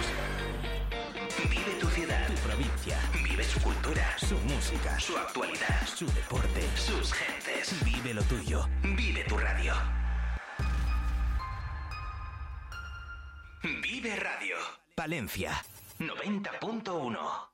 Vive la magia del cine con Cines Ortega y Avenida. Busca tu peli favorita y disfruta a lo grande en nuestras salas totalmente renovadas. Recuerda que los mayores de 65 años los martes tienen entrada a 2 euros. Los miércoles, el día del espectador, podrás hacerlo por 4,50 euros y si quieres celebrar tu cumpleaños con nosotros, disfruta del pack película, palomitas y bebida por 8,95 por persona. La magia del cine te espera en Cines Ortega y Avenida. ¿Te lo vas a perder?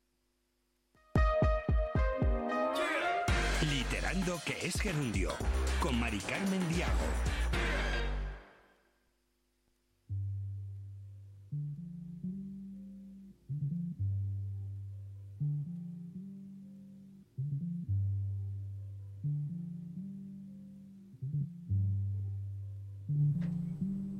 Mari Carmen Diago, buenos días, ¿qué tal? Buenos días, Irene. Como siempre, contenta, con el corazón rebosante y dispuesta a disfrutar de estos minutos dedicados a la literatura. Bueno, hay que venir con el corazón contento a esta sección de, Siempre. de, de- de Literando que es Gerundio en Vive Radio Palencia y con el corazón contento creo que ha venido nuestro invitado de hoy, que nos has traído invitado. Pues te diré que más le vale. Sí, ¿no? Estamos hablando de un compañero, escritor, Paco Santos, filósofo y escritor madrileño, pero afincado aquí en Palencia, profesor de filosofía en secundaria y autor de novelas como El mérito de ser detective y no fumar, Manual de autoayuda para asesinos y la que hoy nos ocupa, Trabalenguas para mudos, publicada en este año eh, por Fagus Editorial y que ya se ha presentado en León, Fromista, Paredes y en la Feria del Libro en Fiestas de San Antolín. Bueno, y ahora también en Vive Palencia. Paco, buenos Exacto. días.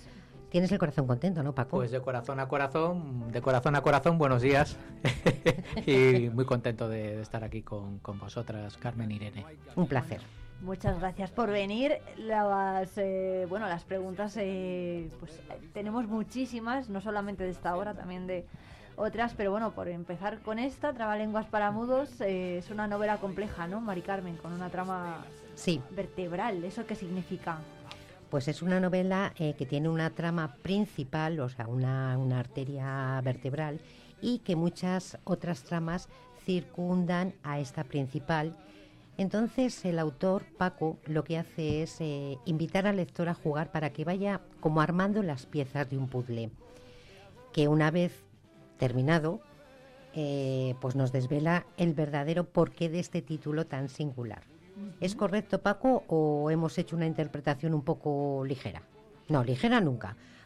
Es, es, es correcto, con, Vale. con algunos, con algunos matices nada Vale. más. Eh, el título de la novela sí se desvela eh, al final de- del texto, pero el, el sentido último de, de la novela, más allá del título, solo se desvela si los lectores eh, ponen algo de su parte. eh, Los estás involucrando. están eh, hasta el punto de que, digamos, con la metáfora del puzzle que utilizas, que la última pieza del puzzle, la que da sentido a, a todo el cuadro, en realidad está oculta en el bolsillo del lector. Ajá. Hay un truco final, un truco final en el que el lector tiene que, que extraer esa, esa pieza, inventar esa pieza y, y completar así el puzzle y darle, darle sentido. Muy interesante. Oye, pues nos deja con la... Esto no ¿Mm? significa que, que la obra tenga un final diferente, ni mucho menos para cada lector, ¿o sí? Bueno, yo creo que todas las obras en O sea, realidad tienen, tienen un final abierto. eh, Todas las obras, todas las que tienen un, un final diferente para cada lector. Pero eh, en concreto esta eh, es una obra que, tiene muchas capas eh, y, el sentido más profundo de la obra eh, depende, lanza, lanza una serie de preguntas que es el lector el que en última instancia debe, debe dar una respuesta. Eso no significa que sea una obra deshonesta, en el sentido de que no es una obra que carga la responsabilidad de su coherencia en los lectores. Es una obra coherente, es una obra eh, en la que he puesto todo, todo mi, mi- mi saber, mi oficio literario, por poco que sea. Eh, no, no he descargado ese trabajo en el lector. Pero eh, el sentido último, el palade- paladar, paladeo, el paladeo último de, de este guiso literario depende de- del juicio del lector. Ajá. Esta novela podemos clasificarla dentro del género negro.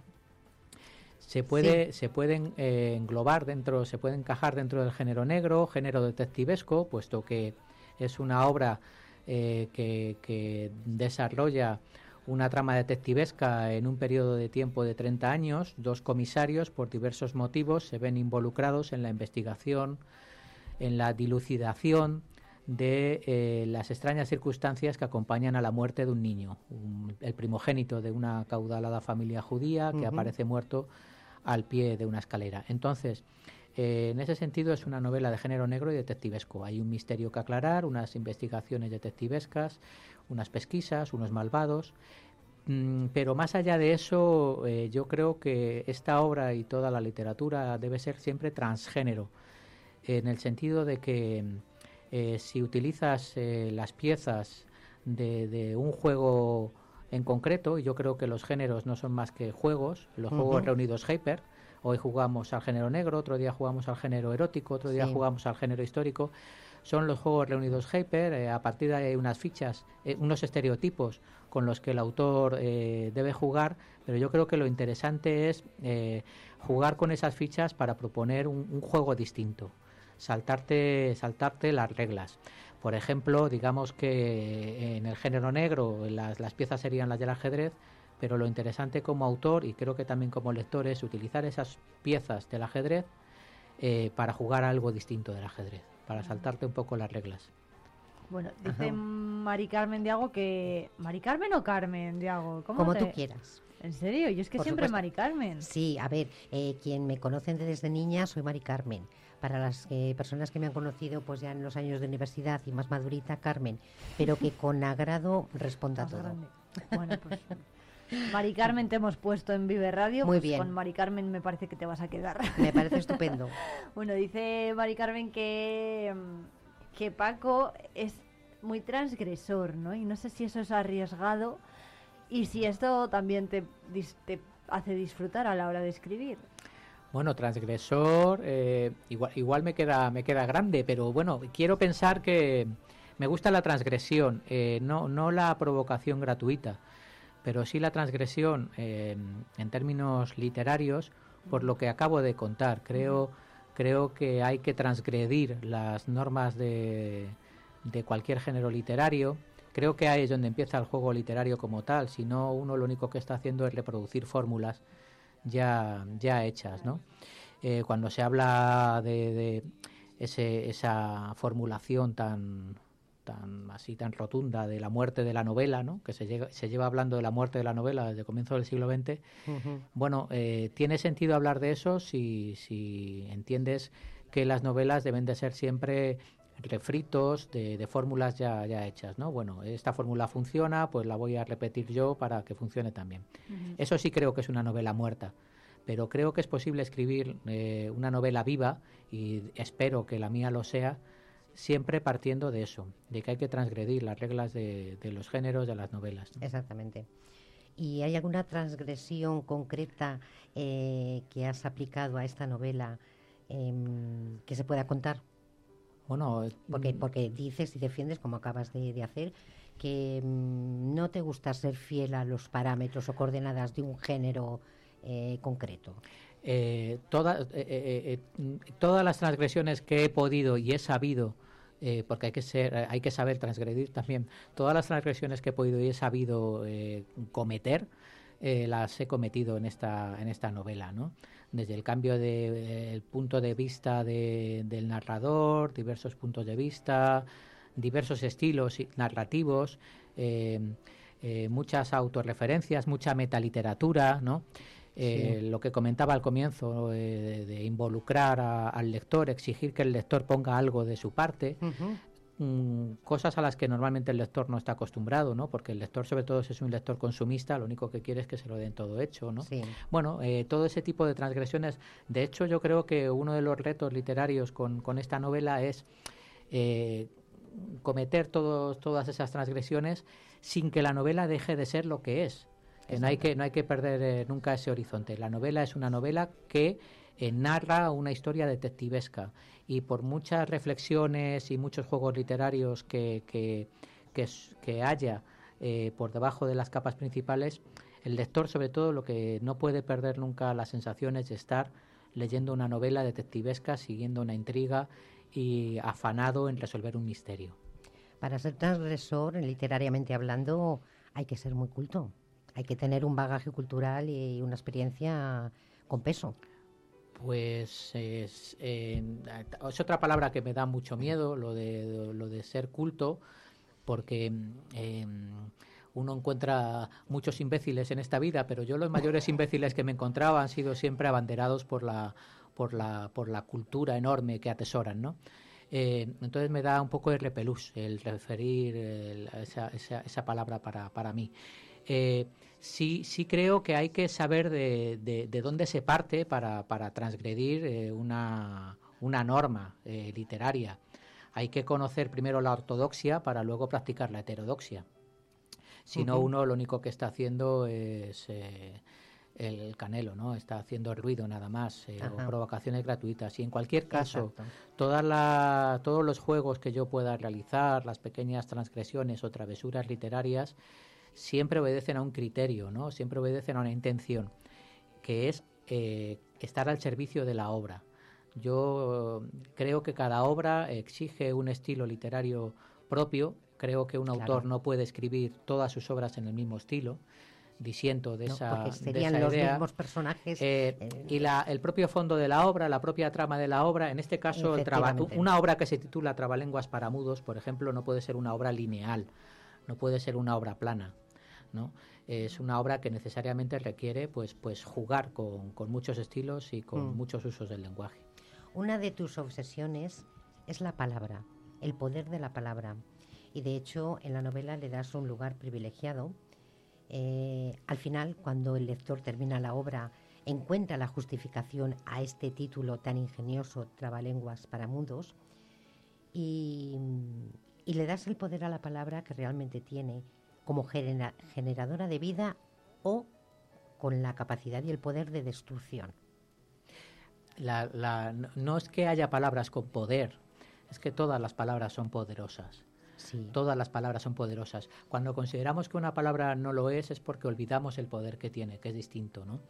Pero y a, y a eso, eh, eso a eso remite eh, la importancia del mundo de la cábala, de la que luego hablaremos seguramente, ¿no? En esta novela. Eh, esa conciencia del poder que tienen las palabras. Eh, el poder que tiene mm, decir eh, te amo. Eh, y el poder que tiene decir te odio, ¿no? Mm. Ambas expresiones modifican el, el universo, modifican el mundo, ¿no? Eh, y, y no puedes formular ninguna de esas dos expresiones sin cambiar para siempre, sin vuelta atrás, tu relación con alguien, ¿no? Alguien a quien le has dicho te amo, no alguien a quien amas, sino alguien a quien se lo has dicho, que has verbalizado esa- ese sentimiento, ya esa relación eh, cambia para siempre.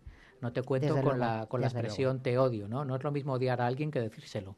Cambia completamente, cambia completamente la relación y, el, y, el, y el entorno. Todas las palabras eh, tienen, tienen poder, ¿no? La, cuando se habla de, de que la, la magia usa el lenguaje, eh, el lenguaje es mágico de por sí, ¿no? Somos nosotros los que olvidamos ese poder mágico de las palabras en el sentido de ese poder transformador, para bien o para mal. ¿Le hemos, per- ¿Le hemos perdido, Paco, el respeto a la palabra? Sí, claro. Le hemos perdido absolutamente el respeto a la palabra, ¿no? Eh, no, no conscientemente, sino que, bueno, hemos eh, reducido el lenguaje a un uso utilitario, un uso puramente comunicativo, ¿no? Un comercio de, de- de información que tengo que transmitir o que tengo que, que recibir y hemos usado, hemos olvidado el lenguaje, el sentido ritual, el sentido simbólico de, de la palabra, ¿no? Eh, que prácticamente queda reducido o al ámbito literario, según qué literatura, o al ámbito poético, o al ámbito religioso, ¿no? Es quizá el único ámbito en el que aún se considera que la palabra, por su vinculación con lo sagrado, mantiene un poder que va más allá de lo estrictamente utilitario. Y yo le voy a pedir, eh, Mari Carmen, a Paco que nos lea algo del libro. Pues me parece muy buena Ok. idea. Estupendo. ¿Te atreves, Paco? Sí, siempre, siempre me gusta que, que dejar hablar a la, a la obra, que creo que en general, y yo soy un buen ejemplo de eso, es más interesante eh, la obra que quien la ha escrito, ¿no? Pero pues voy a leer un, un texto, lo voy a, a- a contextualizar rápidamente. Es eh, una mm, doctora, una médica, la doctora Ota Loranchieta, eh, mantiene oculta su pasión por la poesía, porque es eh, algo que despreciarían su, su círculo de amistades científicas, pero ella ha considerado siempre, hablando del poder de la palabra, ella ha considerado siempre que, que las palabras pueden tener un uso terapéutico. Ella, por ejemplo, ha vivido la experiencia de, Y es cierto, de, ¿eh? de- de niños enfermos que han Sí. mejorado o por lo menos han sobrellevado mejor la enfermedad cuando les leen en el hospital los cuentos que les leían a sus madres, sus padres, ¿no? Bien, esta doctora es eh, una gran admiradora de una poeta que ni siquiera firma con su nombre, sino con el símbolo menor que, eh, y el destino o el azar ha querido que la tenga eh, ingresada en su, en su consulta, ¿no? por una serie de, de sucesos que acontecen en la novela. Bien, pues la doctora Ota Loranchieta, saltándose los protocolos médicos, cuando anochece y tiene oportunidad, en lugar de dejarla descansar, ha subido a, a conocer a esta mujer y a hablar con ella. Y leo una- un Muy bien. apartado de esta entrevista que ella mantiene con la, con la poeta. Dice la doctora, siempre me había intrigado por qué mi poeta predilecta se obstina en esos talleres que le quitan tanto tiempo, obligándola a una vida nómada. Esta poeta tiene la peculiaridad de que va, eh, eh, es una poeta nómada y allá donde va eh, establece un taller de literatura, Como los lo desarrolla y luego desaparece y se va a otro sitio, ¿no? Siempre me había intrigado por qué mi poeta predilecta se obstina en estos talleres que le quitan tanto tiempo, obligándola a una vida nómada. Ella adivinó mi curiosidad. Mi madre tenía las manos verdes. Su anuncio me pilló desprevenida. ¿Sufría la enfermedad de, Ra- de Raynaud? Le pregunté, y se rió de mi diagnóstico. Papá y mamá vivían del campo.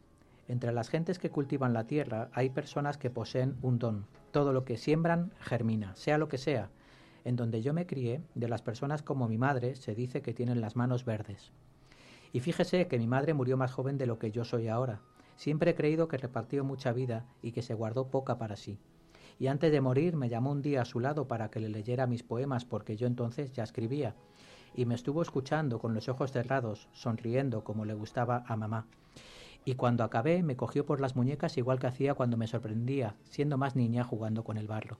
Y me dijo, tienes las manos verdes. Yo lo que es para el campo era un desastre y lo sigo siendo, pero enseguida mi madre me previno que con las judías y con los guisantes qué va, pero que con las palabras sí, con las palabras era otra cosa. Las palabras, hija, son tus semillas. Bueno, pues eh, Efectivamente, queda, ¿eh? Las palabras son tus semillas. Qué Mm, bonito. ¿Tenemos tiempo para una o dos preguntas más? Venga, Mari Carmen, te dejo que hagas la última.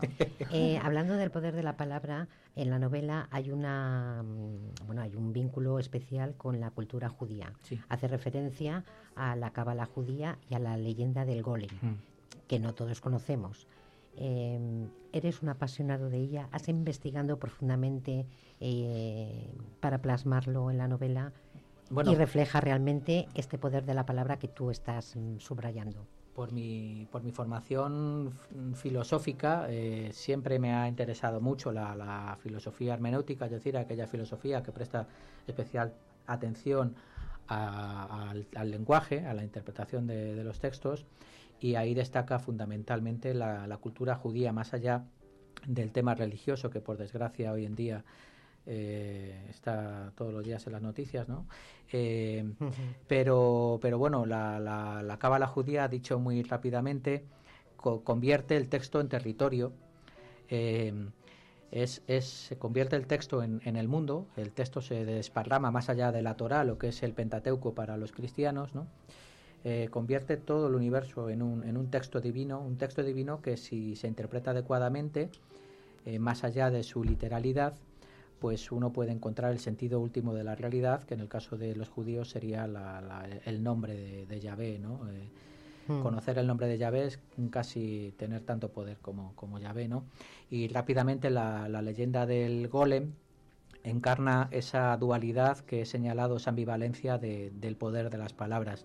El golem, el golem es una criatura eh, que un rabino crea con el poder de la palabra eh, para protegerse de los ataques externos que sufre la comunidad judía y esa figura que es protectora, es una figura que sirve para defenderse de los ataques, inmediatamente se convierte en una figura destructora a la, Ajá. que, a la que hay que combatir, combatir ¿no? Que Es- Ujú. ese- esa ambivalencia de- del golem encarna muy bien y es una metáfora del poder de todas las palabras. Pues, Muy interesante, un verdadero placer, Paco. Totalmente. placer ¿eh? ha sido ha sido mío. ¿Dónde podemos adquirir tu obra, tu Pues novela? se puede se puede adquirir o pedir en cualquier librería de- del territorio nacional eh, y en concreto en Palencia en cualquiera de sus maravillosas librerías, por ejemplo, librería del Burgo, librería Amarilla, Café Librería Ateneo, cualquiera de ellas. Qué bien, pues Bueno. Paco Santos, muchas gracias por visitarnos en Pero- Literando que es Gerundio. Pero qué maravilloso lunes hemos comenzado, ¿A que ¿no? sí, Qué eh? interesante. un placer. El Paco. placer es mío, muchas gracias Irene y muchas gracias Mari Carmen. Carmen, a ti te veo la próxima semana. Por supuesto que sí. Con el corazón contento. Siempre. de los hombres mi canción. Yo amo los mundos sutiles, ingrávidos y gentiles. Literando que es gerundio, con Mari Carmen Diago.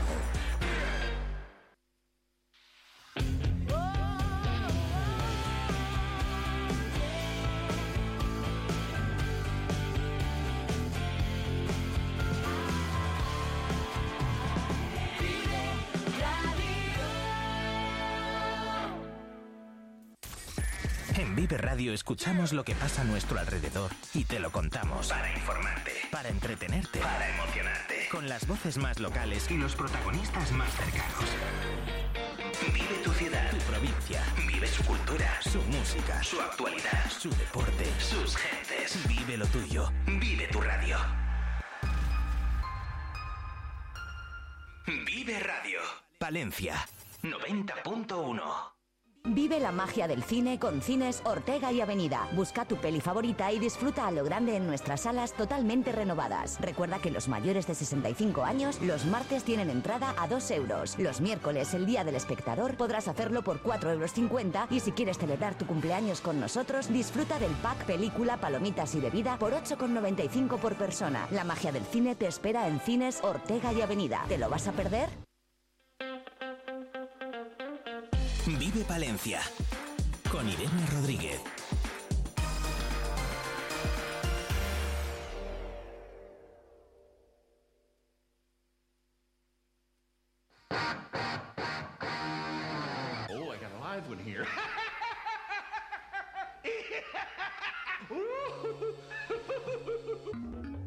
Alcer acaba de celebrar su jornada del donante universitario para hablar de esta cita eh, en la que han participado decenas eh, de universitarios en el campus de la Yutera.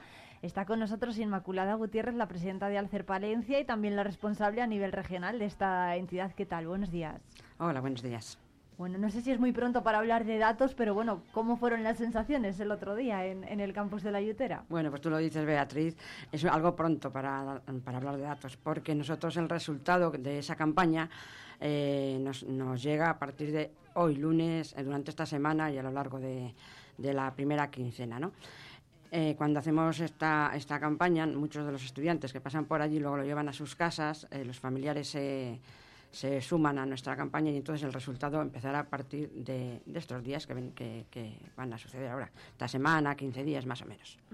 ¿Cuáles son los órganos en los que se ha hecho más hincapié con el tema de las donaciones en esta ocasión?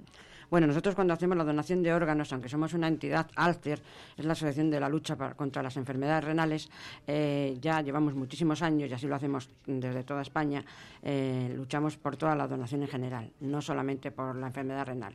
Lógicamente, cuando ellos eh, van a las mesas informativas, los estudiantes se informan de todo, ¿no? Se informan de cómo hacerse donante, cómo pueden ayudar en la asociación y cómo tienen que transmitir esa información a sus familiares. ¿Cuántos donantes hay en Palencia de órganos? Eh, donantes en Palencia yo no diría un número, porque esto es continuado, esto es... eh, cada día puede haber una, una persona que se hace donante o que a través de la web se hace, tenemos a través del código QR, entonces, bueno, pues es al día a día, en una hora puedes tener un, número y a los a hora y cinco minutos puedes tener otro número. Pero sí que es verdad que eso hay que decirlo muy muy alto es que, que no solamente Palencia, sino Castilla y León es una, una, una comunidad muy solidaria. Y la verdad están todos mentalizados ya de que hay que ser donantes y hay que dar respuesta a aquellas personas que, que sufren una enfermedad y por tanto les devuelve la vida. ¿Y cuánta gente está esperando al revés un trasplante en Palencia?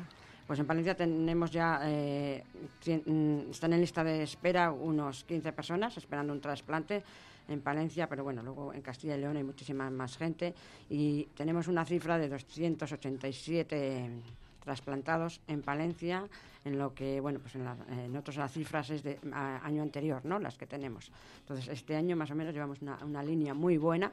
Eh, la verdad que funciona de muchos, maravilla, ¿no? de- sí, desde la Es Federación casi Nacional. uno al día. Claro, ¿no? sí, Casi sí, uno- si sí, sí. echamos la cuenta al cabo de un año. Claro, la donación de órganos no se conoce en sí mm, lo que es el, la- el movimiento activo ¿no? de- de enfermos que, que, bueno pues que se mueven mucho, los órganos se mueven muchísimo.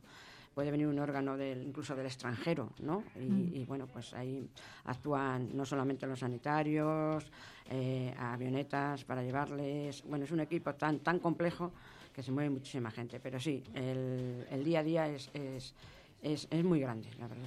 ¿Cuáles son los órganos que más lista de espera mm, tienen? Sí, bueno, así? pues eh, ahí, ahí hablaríamos un poco más de la, de- del riñón. El riñón es el que más se mueve.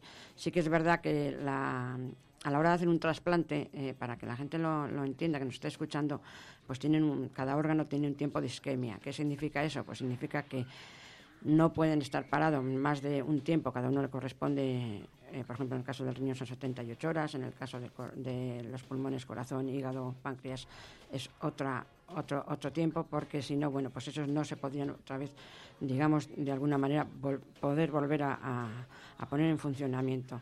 Cuando hablamos de muerte cerebral, mucha gente dice, pero ¿cómo es que está, está mi, mi familiar, mi amigo, mi conocido?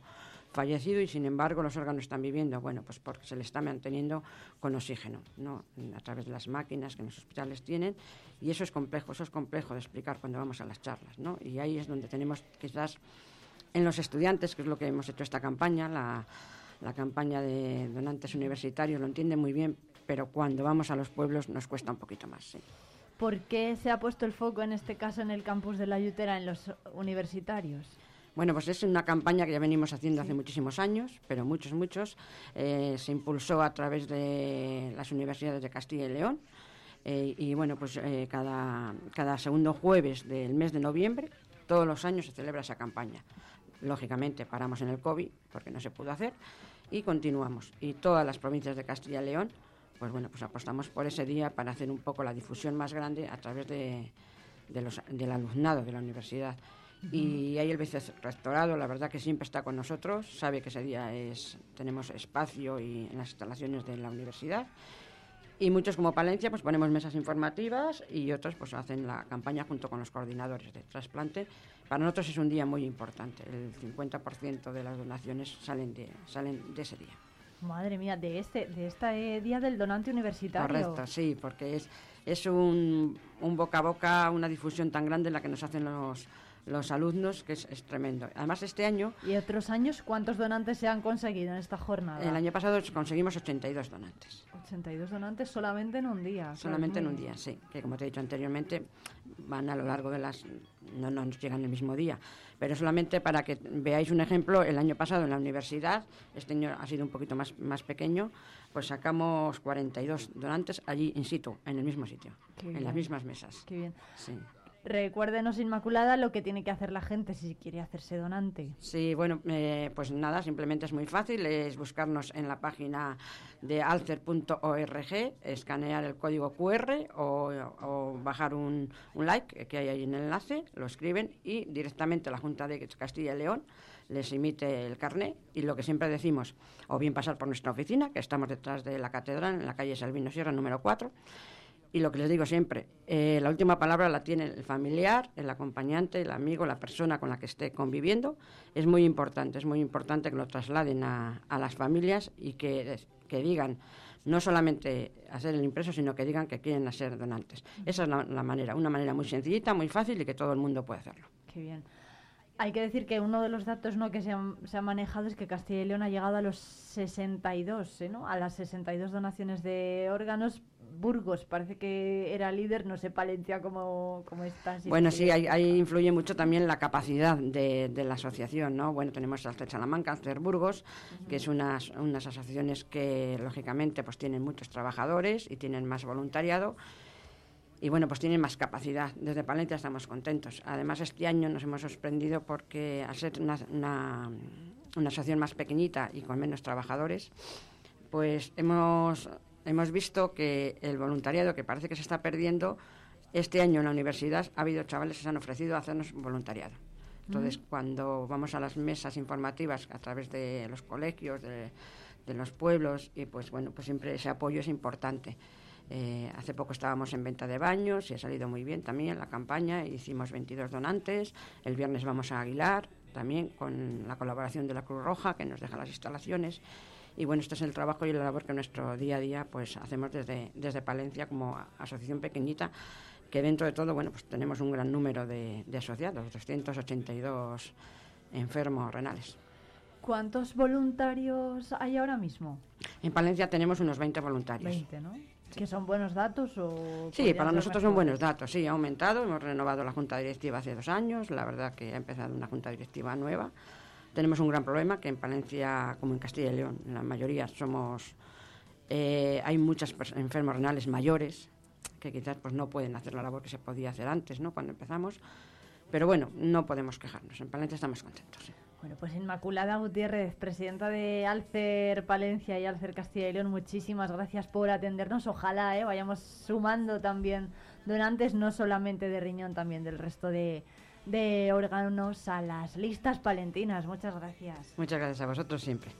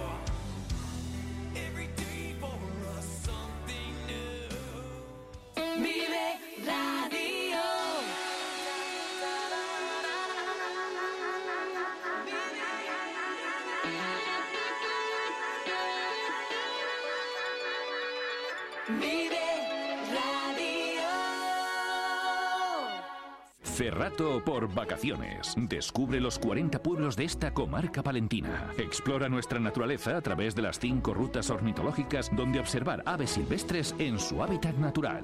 Déjate llevar por un paisaje salpicado por casas cueva, chozos de pastor, palomares y yeseras, iglesias monumentales, rollos de justicia medievales o la iglesia visigoda más antigua de España. Ferratopalentino.es. Saborear lo auténtico. Talleres Multimarca Iván te ofrece la tranquilidad de dejar tu vehículo en manos de profesionales. Si buscas un vehículo de ocasión revisado y certificado, visita nuestra exposición. Talleres Multimarca Iván, en calle Alfareros 8. Peletería Prieto te propone una temporada repleta de prendas muy especiales. Déjate seducir por el color, las combinaciones sofisticadas, el diseño, prendas cálidas, los abrigos más suaves o las creaciones a medida. Descubre exclusivos accesorios confeccionados de forma artesanal. Peletería Prieto, prendas versátiles para personalidades únicas. Nos encontrarás en calle Mayor 76. Descubre el comercio y las empresas de Palencia. Es un consejo de... Iman Temporing, empresa especializada en recursos humanos. Queremos acompañarte en tu trayectoria laboral. Conectamos el talento con las oportunidades. Conócenos más en www.simancorp.es. Calle Los Soldados, pasaje. En Rubens encontrarás todo en confección para la señora de toda la vida y sin problema de tallas. Calle Los Soldados 3. Café Bar Matuca. Disfruta de nuestras raciones, hamburguesas, sartenes y mucho más. Disponemos de carta para celíacos. Calle Valentín Calderón 11. Descubre tu comercio. Vive la música con Vive Radio Palencia. Jesús García Prieto, ¿qué tal? Buenos días. Hola Irene, ¿qué tal? Un saludo a ti y a todos los oyentes de Vive Radio Palencia que conectan ahora con la mejor música. Te presentamos ya lo último de Rosalén. Se llama Lo Tengo Claro y es el primer sencillo de su nuevo trabajo discográfico que verá la luz el próximo 2024. Un suelo desnudo de madera, donde marcamos una estrella y una cruz. Un mensaje de mirada honesta. Mi hogar está donde estés tú. Me quedé enredada en tus pestañas cuando abanicaron suave de cerca mi cara. Y la piedra convirtió en montaña un sentimiento de la manera más sana. Y aunque sin ti no muero, el sendero contigo es mucho más bello. Riego un amor que crece lento, lo tengo tan claro.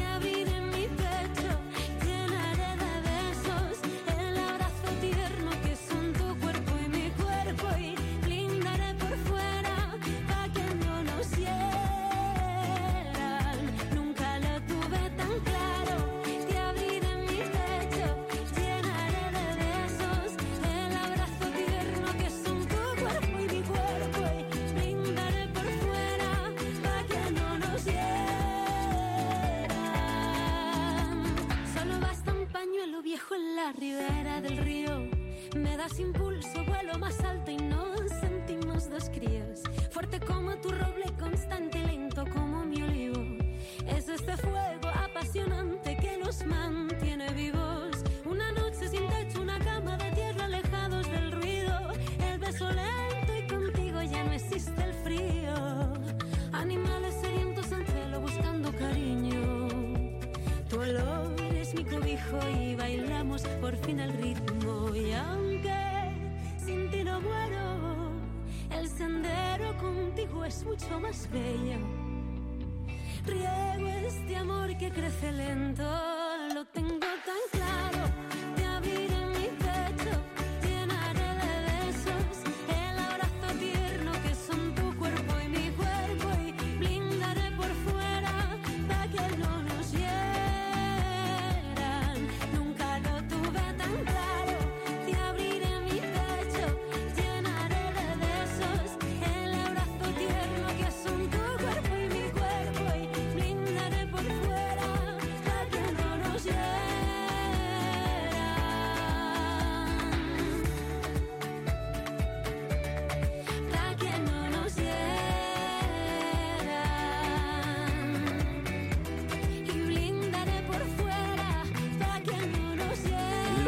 claro, es una oda al amor y el sencillo presentación del nuevo trabajo de Rosalén, que como te digo, verá la luz en 2024.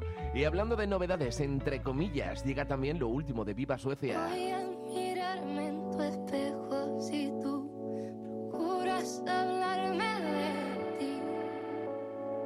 Busco en tus ojos mi última luz. Sé que lo harías por mí. Sé que lo harías.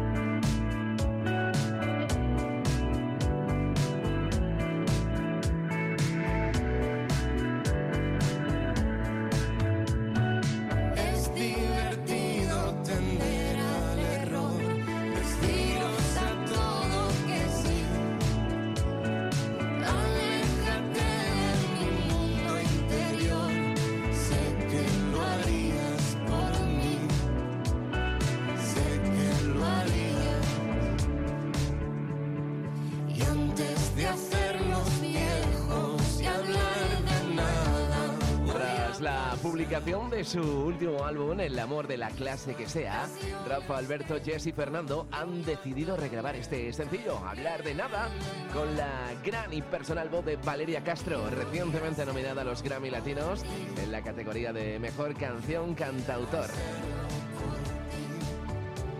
¡Viva Sofía! Y Valeria Clas Castro, perdón, con este hablar de nada, aquí en Vive Radio Palencia. Mañana nos volvemos a encontrar. Adiós.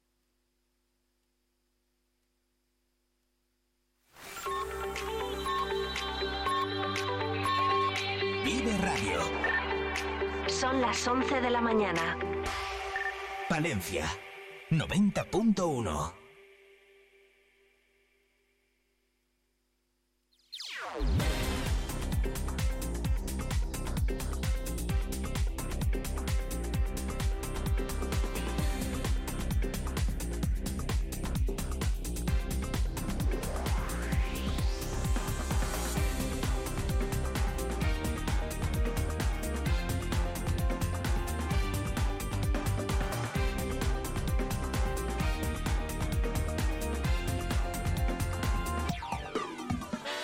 Seguimos en directo en la 90.1 de la FM Palentina. Continuamos pendientes de la postura de los eh, sindicatos y del sector sociosanitario privado en Palencia porque parece que van a convocar una huelga general de tres días que va a comenzar pasado mañana, miércoles 29 de noviembre y que podría ser indefinida si la patronal continúa, dicen, bloqueando la negociación del nuevo convenio colectivo para el sector. Y recuperamos una noticia que nos dejaba el fin de semana, en este caso una noticia alegre, porque a las seis y media de la mañana de este sábado los servicios de emergencia del 112 recibían un aviso para atender a una mujer que estaba dando a luz en plena calle, en la calle Rizarzuela de Palencia Capital. Rápidamente se desplazaron hasta allí agentes de la policía local del ayuntamiento que junto con los viandantes estuvieron asistiendo a la parturienta con las indicaciones que desde el centro del 112 se les iba proporcionando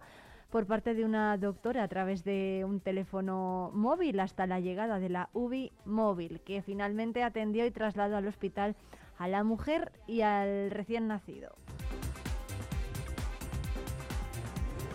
Y más noticias de las últimas horas. Eh, Alonso Nieto va a liderar nuevas generaciones de Palencia. El hasta ahora vicesecretario de Acción Política ha quedado proclamado candidato único a presidir las nuevas generaciones de Palencia con contando con cerca de 70 avales en su candidatura. 11 años después, Rodrigo Mediavilla va a dar el relevo a Alonso Nieto, joven abogado de 23 años que ha decidido dar un paso al frente para ponerse al servicio, dice, de la juventud palentina a través de esta organización. Y en la próxima hora vamos a irnos hasta el Instituto Tierra de Campos de Paredes de Nava porque ha sido galardonado con uno de los premios Meninas del gobierno este fin de semana en eh, Miranda de Ebro. Allí lo han estado celebrando y se ha entregado ese galardón, nos lo va a contar su directora, Ana Isabel eh, Benito, pero también vamos a conocer la historia de Marisol González. Ella es jueza de violencia de género en Palencia y además también ha sido víctima de malos tratos. Con ella han hablado nuestros compañeros de la 8 Palencia estos días.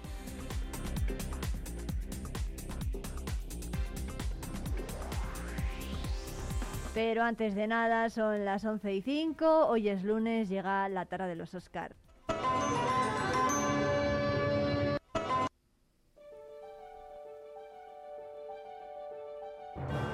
Welcome to the Tara of the Oscar.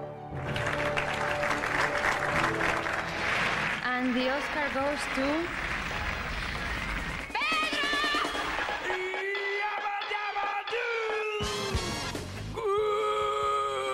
Morning, o buenas tardes o buenas noches.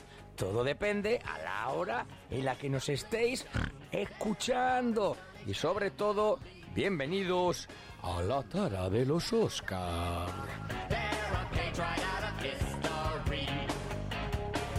Que está claro es que todos los lunes eh, grabamos este programa y la entradilla en directo, como veis, es diferente. Esta es tu sección favorita de entretenimiento y humor aquí en Vive Radio Palencia en la 90.1 FM.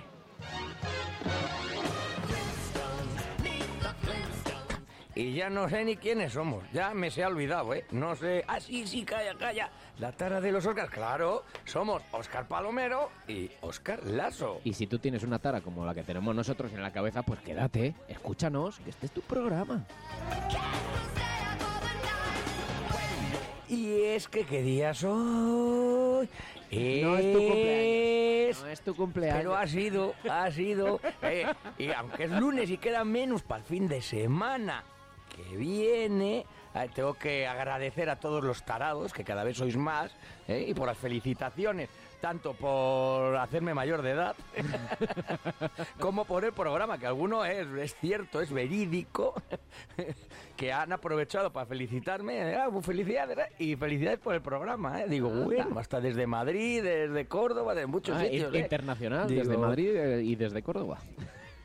Sí, sí, no, pero algunos no me lo esperaba. Hay amigos y tal que sí, eh, porque lo compartimos en redes y todo y sabes que te escuchan, pero hay otros que no sabía que, que nos escuchaban y... Y sí, sí, no nos escuchen, Bien, ¿eh? Parece que no, pero ya va viendo a alguien al otro lado y la. Bueno, la cuestión es que hoy es lunes y no es lunes y 13, sino que es el programa número 13. ¿Será de mala suerte? ¿Haremos una chapuza de programa como el resto o, o quedará bien? Mm, 13, 13, 13, mal número. No, no, no, hagas, no hagas una rima, por favor. No, no, no, mal número si no crece, no he dicho nada más. Ni nada menos, ¿eh? Ahí lo dejo. Bueno, pues eh, vamos creciendo nosotros, eh, y va creciendo el programita y va creciendo nuestros oyentes y la gente que participa Bueno, con nosotros. Bueno, eso de que eso de que vamos creciendo nosotros, yo te veo igual de alto, ¿eh? Hace mucho que ya deje de crecer, ¿eh? Pero bueno, como decíamos, hay gente que ya participa con nosotros y tenemos que recordar cómo pueden participar, al igual que lo han hecho pues eh, nuestro siguiente oyente que creo que no, nos, ha, nos ha mandado otro audio. Este- en este caso un audio, ¿no? Ahí, ahí, estamos que lo tiramos, ay, ¿eh? Sí, ay. sí, sí, un audio, esta vez un audio. Estamos que lo tiramos. Y ahí va el chistaco de la jornada.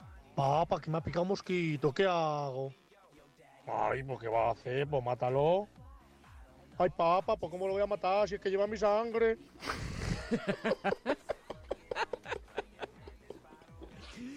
Chistaco. Además he puesto altavoz, ¿eh? Oye, mola, mola cuando se interpreta un personaje dentro de un chiste, ¿no? Le, le da Claro, como cosica. sí, sí, sí, sí, para Muchas nota. gracias a Marcos, que no, Marcos, ¿no? Nos ha enviado este, Sí, este audio. Eh, Marcos ha cumplido las reglas, no como Nacho la semana pasada que nos envió un chiste muy bueno, ¿no?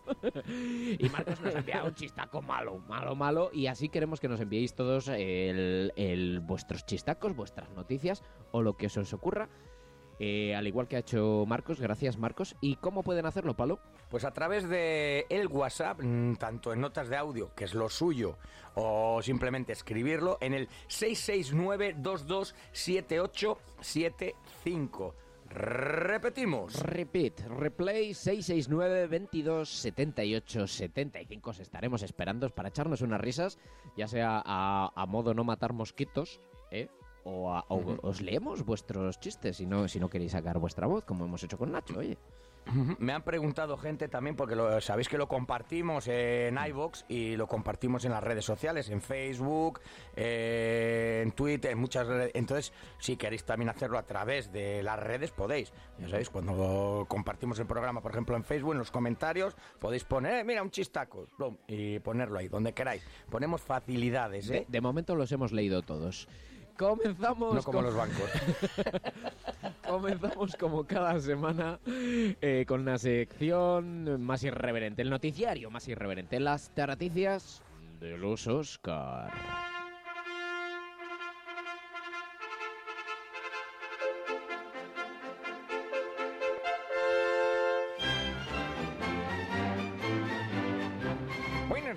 Y bienvenidos a las taraticias de los Oscars. Según está el país, no sé hasta cuándo podremos poner esta sintonía de comienzo. La actualidad más reciente de las idioteces más grandes y las cosas más increíbles. Vamos con nuestro primer titular. Devuelve un libro a la biblioteca después de 45 años. Jolines, pues sí que ha tardado en leerlo. El ejemplar no es nada más ni nada menos que El Señor de los Anillos de J.R.R. Tolkien. En 1978, esta mujer británica sacó dicho ejemplar de la biblioteca local y no lo ha devuelto hasta ahora, que al limpiar a fondo su casa apareció dicho libro. Mm, podemos deducir que se puede vivir ujú, 45 años sin limpiar la casa. Voy a tener que mirar yo porque a lo mejor tengo también algún libro o algún CD por ahí. Es posible, es posible. Después de 45 años espero que no se haya quedado con la duda de si Frodo destruyó o no el anillo. La cuestión es la multa millonaria que le habrán puesto la biblioteca después de tanto tiempo sin devolver el libro. Pues lo curioso de esta noticia es que aunque el plazo de devolución fueran tres semanas y lo alargara, pues nada, un poquito más, no tuvo que afrontar ninguna multa ya que eliminaron esas sanciones hace cuatro años. Y yo tengo varias dudas. Después de 45 años, ¿el libro del Señor de los Anillos será o era de la primera edición? ¿Vendría en el idioma élfico y por eso tardó 45 años en leerlo? Me atañen muchas dudas al respecto. Y una de las dudas, no es mío este chistaco, tengo que reconocer. Voy a, bueno, voy a poner con esta voz, que pertenece a los soplahuevos. De nuevo, y repito, que no haya malentendido, soplahuevos cocidos, ¿eh? que no es un... y dice Es así... el nombre del grupo. Es el nombre del grupo. Hay que, voy a, tengo que apañarle un poco porque si no nos lo censura, porque ya no se puede contar ni un chiste, ¿no? Entonces dice, bueno, va esa rubia, rubio o rubie a la biblioteca, además era un poco pijina, pijino, pijete, preguntando, o sea, ¿no tienes algún libro de Hemingway? Y le dice la bibliotecaria, dice, pues sí, tengo El viejo y el mar. Y ella responde, ay, pues dame el viejo. Eh, es un... Es un eh, espera. Oye, oye, no nos ha sonado la... la- la- Ahora. Es un chiste Made in Tara a los Oscar porque pe- pega acorde con, con esta sección, la verdad. Eh, cambiamos de noticia. Una aerolínea china ofrece comida de perro en el menú. Pero, ¿ofrece a un perro o comida para perro? Comida para perro. Ah, ¿será la misma aerolínea, o eso, que indemnizó con 1.300 euros a aquella pareja por gases perrunos? Lo que está claro es que seguro que sale canísimo. Ah, no, carísimo, porque canísimo es del can. porque los precios de las cosas en un avión va con suplemento aéreo. Pues al parecer todo indicaba que podía tratarse de un error en la traducción de la comida que marcaba el menú, pero que no pasó desaper- desapercibido para un usuario de Facebook. ¿Has visto? Yo también hago juegos de palabras. No sabemos si los pasajeros tuvieron también un viaje de perros. Turbulencias aparte, lo que está claro es que si te sientes chico, chica, chique, perro o lo que te surja, esta aerolínea O mira... no, perro solo. Esta Eh, aerolínea mira... ¿Dónde está por ahí? ¿Está por ahí? Dile que se ponga. No, la, ence- la encerra con la mujer en el salón. Bueno, lo que está claro es que esta aerolínea mira por tus intereses. Pero, ¿qué pondría? Dice que había un... ¿no? En la noticia dice que había un, un problema en la traducción. Sí. Lo tenemos, ¿no? ¿Qué, qué decía? Chochín con un chan. o ñam ñam chochu. Chucho ñam ñam. Chucho ñam ñam. Bueno, más noticias y de las que nos gustan, no como el ñam ñam chucho. Tecnología y embriaguez. Pues sí, porque un grupo de científicos realiza un estudio para que tu teléfono móvil sepa si estás borracho o no. Que yo digo también, eh, no creo que para muchos haga falta eh, saber usar el móvil para saber si están borrachos o no, pero bueno. Y es a través de la voz, eh, según lees en la noticia. Y para eso lo que dices, no hacía falta el móvil. Tus padres ya lo veían, nada más llamar al portero. Pues hombre, que subo. Anda, tira para la cama. La sociedad de hoy en día no puede vivir sin estar pegados al smartphone y muchos de ellos tampoco viven sin separarse de la atita. Por ello, científicos de la Universidad de Stanford han puesto en práctica el poder de los sensores de los dispositivos móviles para determinar si te has pasado de copas. O sea, que no ha sido el doctor Tarzán de Wichita, ¿no? No, no, no, no. Ha sido de Stanford. Y no Stan Seat ni Citroën, Stanford. Vale. Pues la prueba la realizaron pocas personas, 17, pero los resultados acertaron en un 92% sobre el estado de embriaguez del sujeto. Faltaría determinar los parámetros de personas cojas o de personas lesionadas, pero está claro que esto podría ser un gran avance. 17 personas solo, eh, no gastaron ni un jaula de cerveza, de atitas, no sé. No había mucho presupuesto, ¿no? Que me lo digan a mí, que cuando salgo del pádel no sé si camino yo o soy un zombie viviente que regresa a su casa. Pues sí. Bueno, esto, esto do- doy fe. Le he visto patizando al, al señor Palomero Fla- Maflay. Esto es todo, amigos. Hasta aquí nuestras noticias de los Oscar. Cuéntame. Cuidado, que me viene a la cabeza otro chistaco. Miedo me da. Ese borracho que va conduciendo una carretera y ve al fondo a Darth Vader con su espada láser. Pare, pare, pare. Toca a la ventana. A ver, a ver, a ver, a ver, efectos y toca la ventana. Baja la ventanilla. Hola, gente, ¿qué pasa? ¿Pero cómo va usted así? A ver, por favor, carne de conducir. Jovelines, a ver si se pone de acuerdo. El otro día me le quita su compañero y me le pide usted. Es- es- eh, ¿Está basado en hechos reales? No, no, no, no, no, no, ma- ma- solo me faltaba a mí. Ya sabes que eso me cuesta al puesto de trabajo. vuelve, vuelve, becario. bueno, pues hasta aquí, ya creo que lo ha dicho, pero lo tripito. Las taraticias del día de hoy. Tripito en la noticia, no el alcohol, ¿eh? La alcoholemia. Devolvemos la conexión.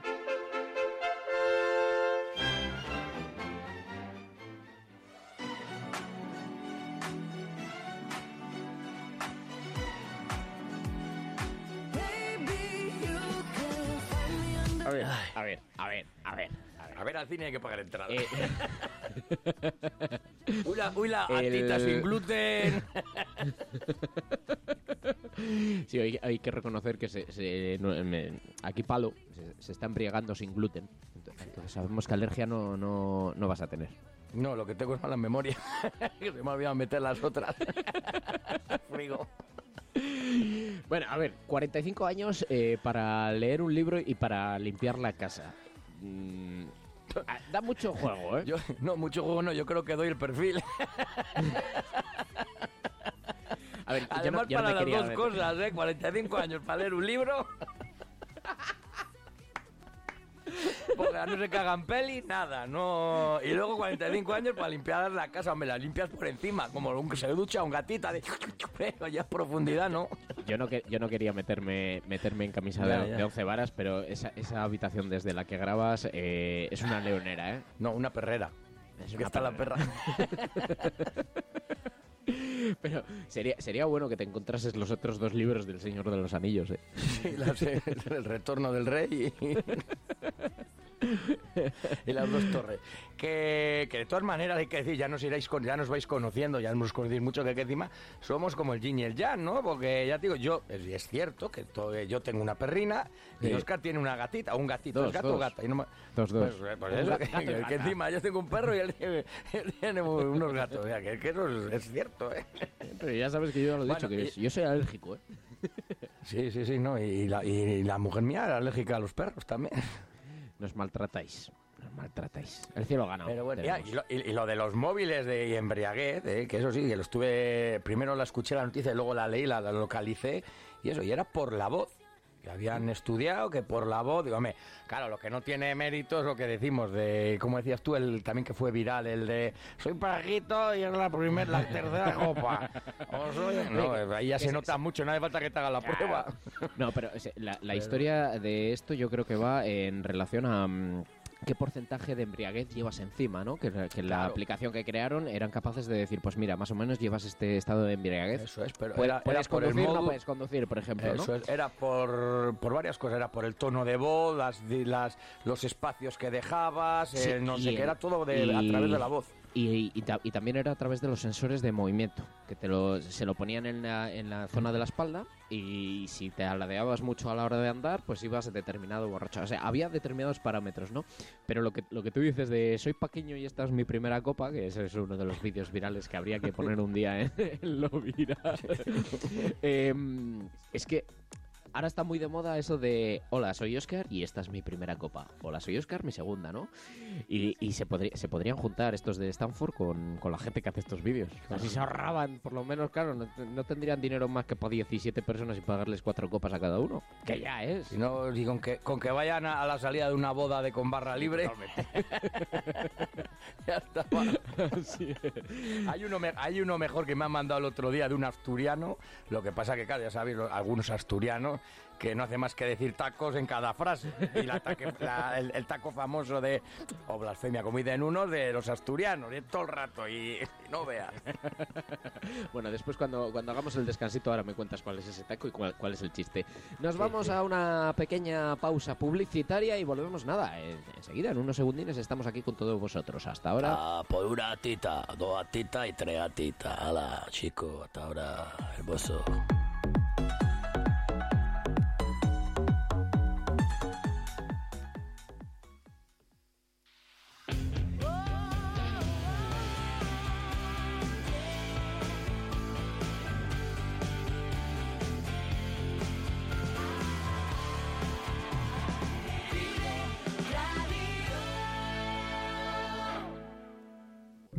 Estrenar un abrigo de piel totalmente transformado con un nuevo diseño de tendencia es posible con Peletería Prieto. Las manos expertas de nuestro peletero darán vida al abrigo que tienes en el armario. Dale una oportunidad al chaquetón de tu madre o el abrigo que con tanto cariño te dio tu tía. También es posible darle una segunda vida como complemento del hogar. Disfruta del confort de una manta o el encanto de unos cojines. Pide tu presupuesto. Peletería Prieto, en calle Mayor 76.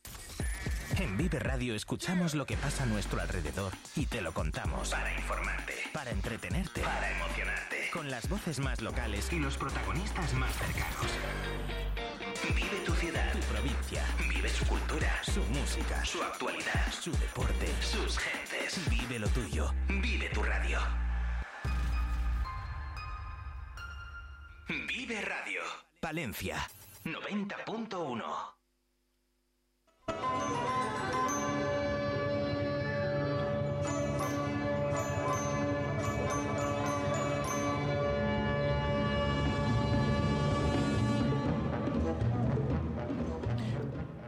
amigos, en esta carrera vía tan dilatada no me habían encontrado animales más tontacos. La zarigüeya esteparia y la hiena cavernaria. No, hasta ahora. Al encontrarme frente a mí, a los Oscars, amamantando a sus tarados, aquí en Vive Radio Valencia 90.1 y en sus podcasts. Pues ciertamente aquí tenéis lo que os merecéis.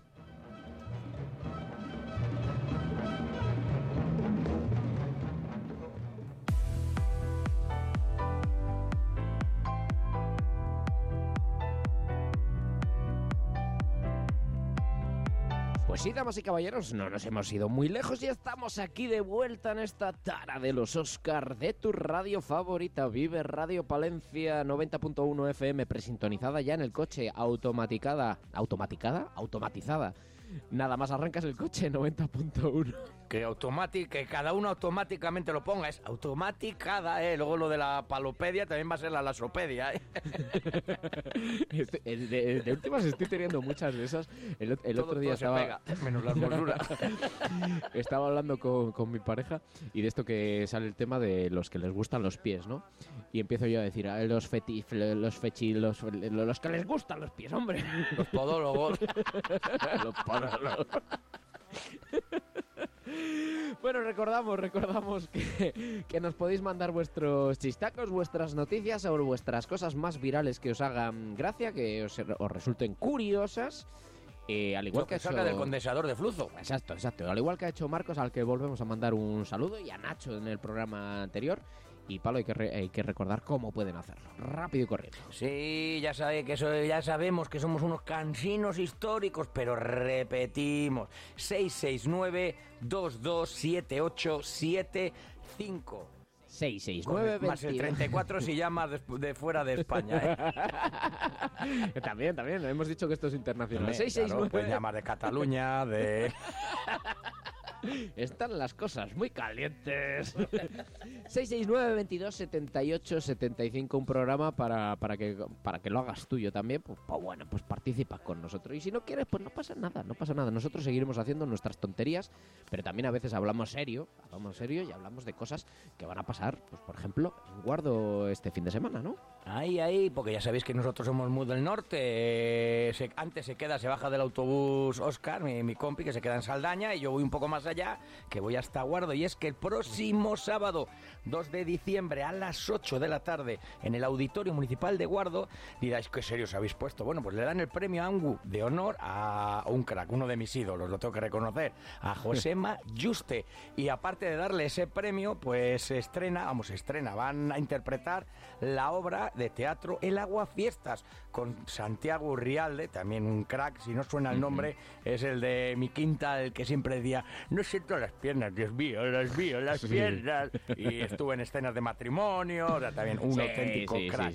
Sí, sí. Y José Mayuste no hace falta presentación, ¿eh? Martes y 13. Nada, nada, nada. El guapo, no, que me perdone.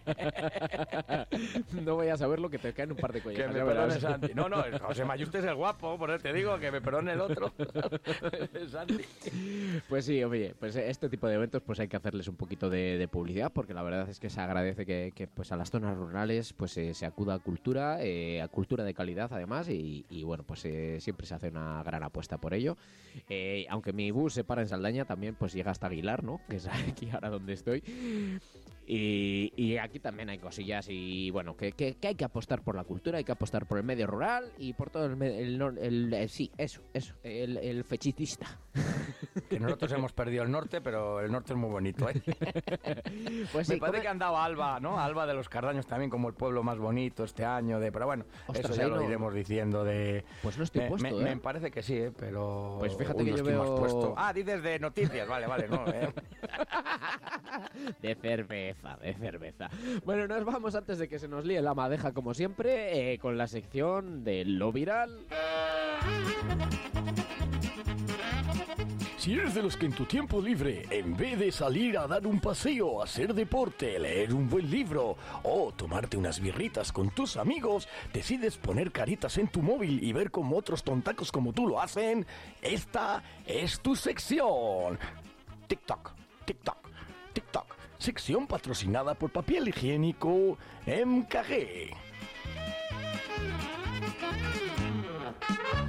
Pues sí, una semana más traemos traemos una noticia pues de lo de lo más viral. Puede que sea graciosa o puede que sea curiosa o puede que no sea nada y como como lo que tenemos nosotros dentro de la cabeza. Hoy traemos un vídeo pues que más que gracioso es curioso, porque nos acercamos a las fechas del turrón, de los polvorones, de los mil euros y de las cestas de Navidad. Hablando de turrón, co- ¿comerá turrón? Que luego dicen que me meto. No, quiero que no. Pero, ¿comerá turrón el entrenador del Thunder? Ahí tirada, ¿eh? Hablando de que el turrón pasa por Palencia. Bueno, continúa, continúa. Cestas de Navidad. Si trabajas en una empresa, pues seguramente estés de suerte porque será muy muy probable pues que tu jefe tenga un detallito contigo. Y si no lo tiene, pues pues eh, a lo mejor deberías plantearte si quieres que ese, esa, esa persona siga siendo tu jefe. ¿Tú tienes cesta de El mío sí Navidad? que ha tenido un detalle muy bueno. Sí. No despedirme.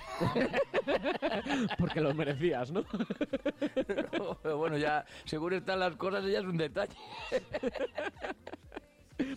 Bueno, para los autónomos como yo y como mucha gente, eh, pues no corremos con esta suerte de que tengamos un jefe que no que nos que tenga un detallito con nosotros porque nuestro jefe pues no nos quiere, ¿no? Pues pues, pues esa es una realidad.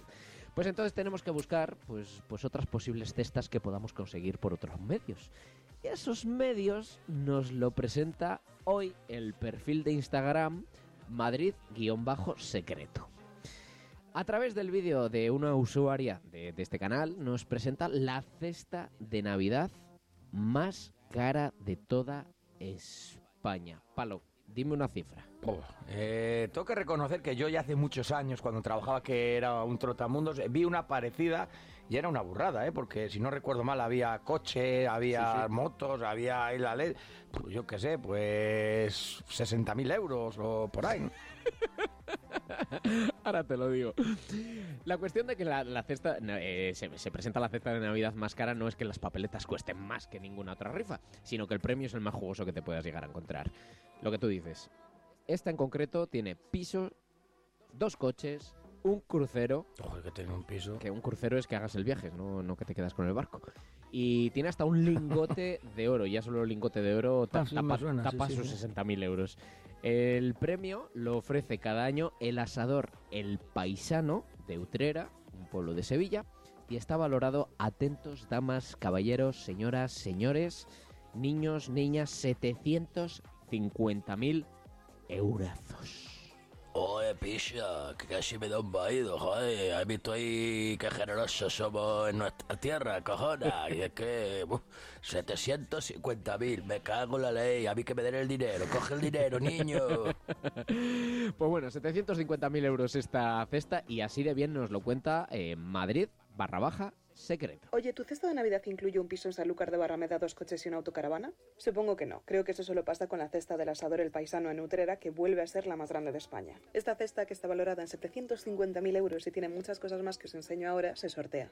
Ya han salido a la venta 100.000 papeletas a 9 euros la unidad y no tardarán en agotarse. ¿Qué más tiene? Pues tantas cosas que no me da tiempo contaroslas todas, así que podéis parar esto y verlo, pero os cuento algunas. Un lingote de oro, una moto, 12 tarjetas de regalo de 300 euros en Carrefour, un crucero, una PlayStation 5, un portátil, lavadora, lavavajillas, neveras, sartenes, batidoras, aspiradoras, televisiones, bicicletas, todo lo que necesitáis para amueblar el piso de Sanlúcar y yo creo que podéis regalar cosas. Si no sois de Sevilla no hace falta que cogéis el coche corriendo porque este año la podéis comprar en internet en elpaisano.es.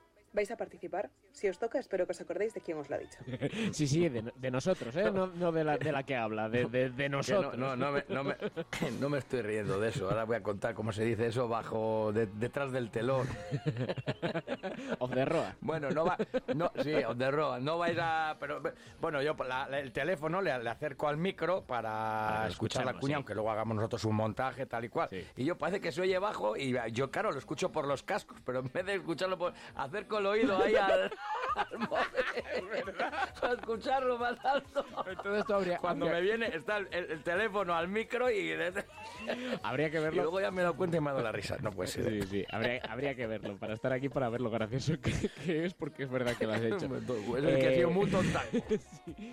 750.000 euros, eh, palo, pero también hay que decirlo, saquen a la venta 100.000 100.000 papeletas a 9 euros, ahí se, se quedan limpios 150.000 napos para el, el que organiza. Es un negociazo, ¿eh? Es un negociazo. Eh, hablando de cestas, eh, información de servicio, eh, cuidadín, que comienza... Exclusiva.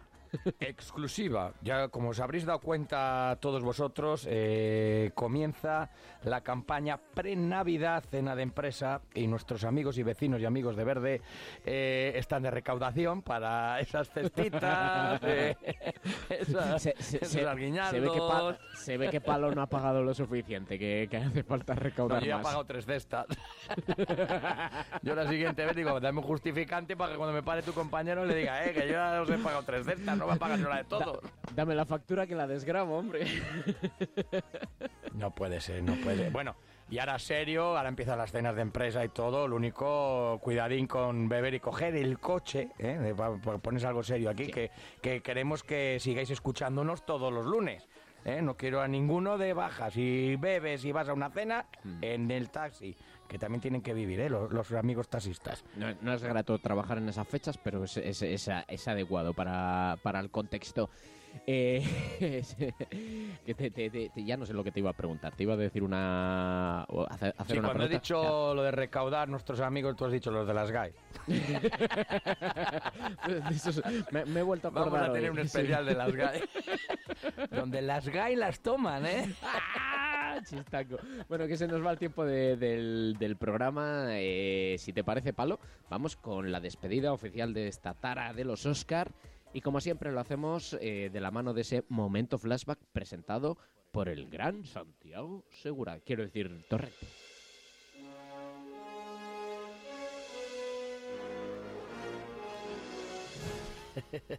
¿Qué pasa, chavales? Nos hacemos un flashback.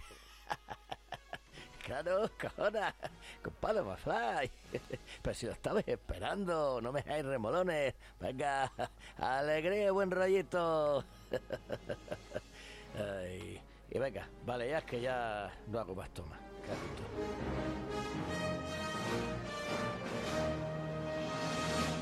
A ver si le convencemos para que haga otra cuña, porque no, no hay manera, ¿eh? no hay manera, no hay manera. Dice que ahora está más delgado, que ya no... ya macho, ¿eh? Pero, pero es terrible el cambio físico que de, de este, de este hombre. Bueno, Palo, vamos, vamos, vamos. Pon tu voz radiofónica, la de... Cambiamos la... El registro. Bienvenidos a nuestro momento flashback con Palo McFly, Oscar Lasso y la tara de los Oscar. Bueno, pues ya sabéis que suelo poner eh, canciones de buen rollito para que se os haga más eh, tranquila y, y más amena lo que queda de semana. Y esta vez lo he cogido del programa de flashback de, que se titula Caras B, que era de lo que no ponía habitualmente. Pues he sacado de ahí una canción y uno de los requisitos es para que os reís de mí, claro, para es del inglés que contiene la canción. Bueno, pues la de hoy es facilita. Seguimos en los años 80, ya veis que me mola que somos muy ochenteros. Esta vez el año 1982 y también seguimos de bandas sonoras eh, de película. Este fue el tema principal de la película FX Efectos Mortales, de la cual yo he visto la primera, la segunda y la verdad que a mí me gustó esa antigua, pero pero está un clásico, está muy muy muy bien. Eh, la canción llegó ¿Cómo hasta se llama en la el- canción? Sí, ahora, ahora, ahora digo, lo voy a dejar Ah, para, vale, vale, para que vale, se vale. La canción estuvo en el número uno de las listas de España, del Reino Unido, y fue considerada eh, la quinta mejor canción de los años 80. Ahí queda eso. Eh, el grupo, pues es un trío británico que se llama Imagination, me parece que lo he dicho bien, ¿eh? porque está Bien, relajado, y la canción se titula Just an Illusion, o, o Just an Illusion. pi, pi, pi, pi, pi, pi, pi, pi. Just illusion. No, pi, pi, pi, pi, que, que te está pitando el móvil de que vas embriagado, que Claro, ese, es ese tono de voz. Yes illusion. Pero si, si a veces me sale mejor el inglés con dos copas, yes illusion. Eso, eso te crees tú. También de verdad, es como, ay, qué película era hablando la de una de Leonardo DiCaprio. Que, ay, yo no sé si era la... Titanic Dogs. No, no, esa- en esa se ahoga. En la de la bolsa, que era uno- un corredor de bolsa y tal, que dice, cuando lo que crees tú que has Ah, la hecho... el, el lobo de Wall Street. Eso, que dice, lo que crees que has hecho sale de casa con el coche que la parca. Y lo que de verdad ha pasado y sale ahí que se mete el guantazo. que... pues verdad, igual, es verdad. encima también nos decimos película buenísima. bueno, pues como era que me dijo a mí que iba, que iba a decir Titanic 2, ¿no? Eh, el resurgir. no, como era que habíamos los dos en la tabla. Di- DiCaprio está vivo. Bueno, que, que lo he dicho, que con Just Illusion, ¿no? Just Illusion es. Yes. la- yes. Yes, we can. Yes, yes, we can. La siguiente Pues- ya la digo en catalán. Con esta canción nos despedimos. Hasta aquí el programa de hoy. Nos vemos la próxima semana. Hoy esta frase sí que la digo yo. Aquí, en la 90.1 FM de tu radio favorita, Vive Radio Palencia. Y Pablo, siempre hay que recordarlo, ¿no? Lo más importante. Eh, eh, eh, cámara, cámara. Recordad, sonreír que es gratis y que las ondas, la música y el buen rollito os acompañen allá donde vayáis. Bye bye.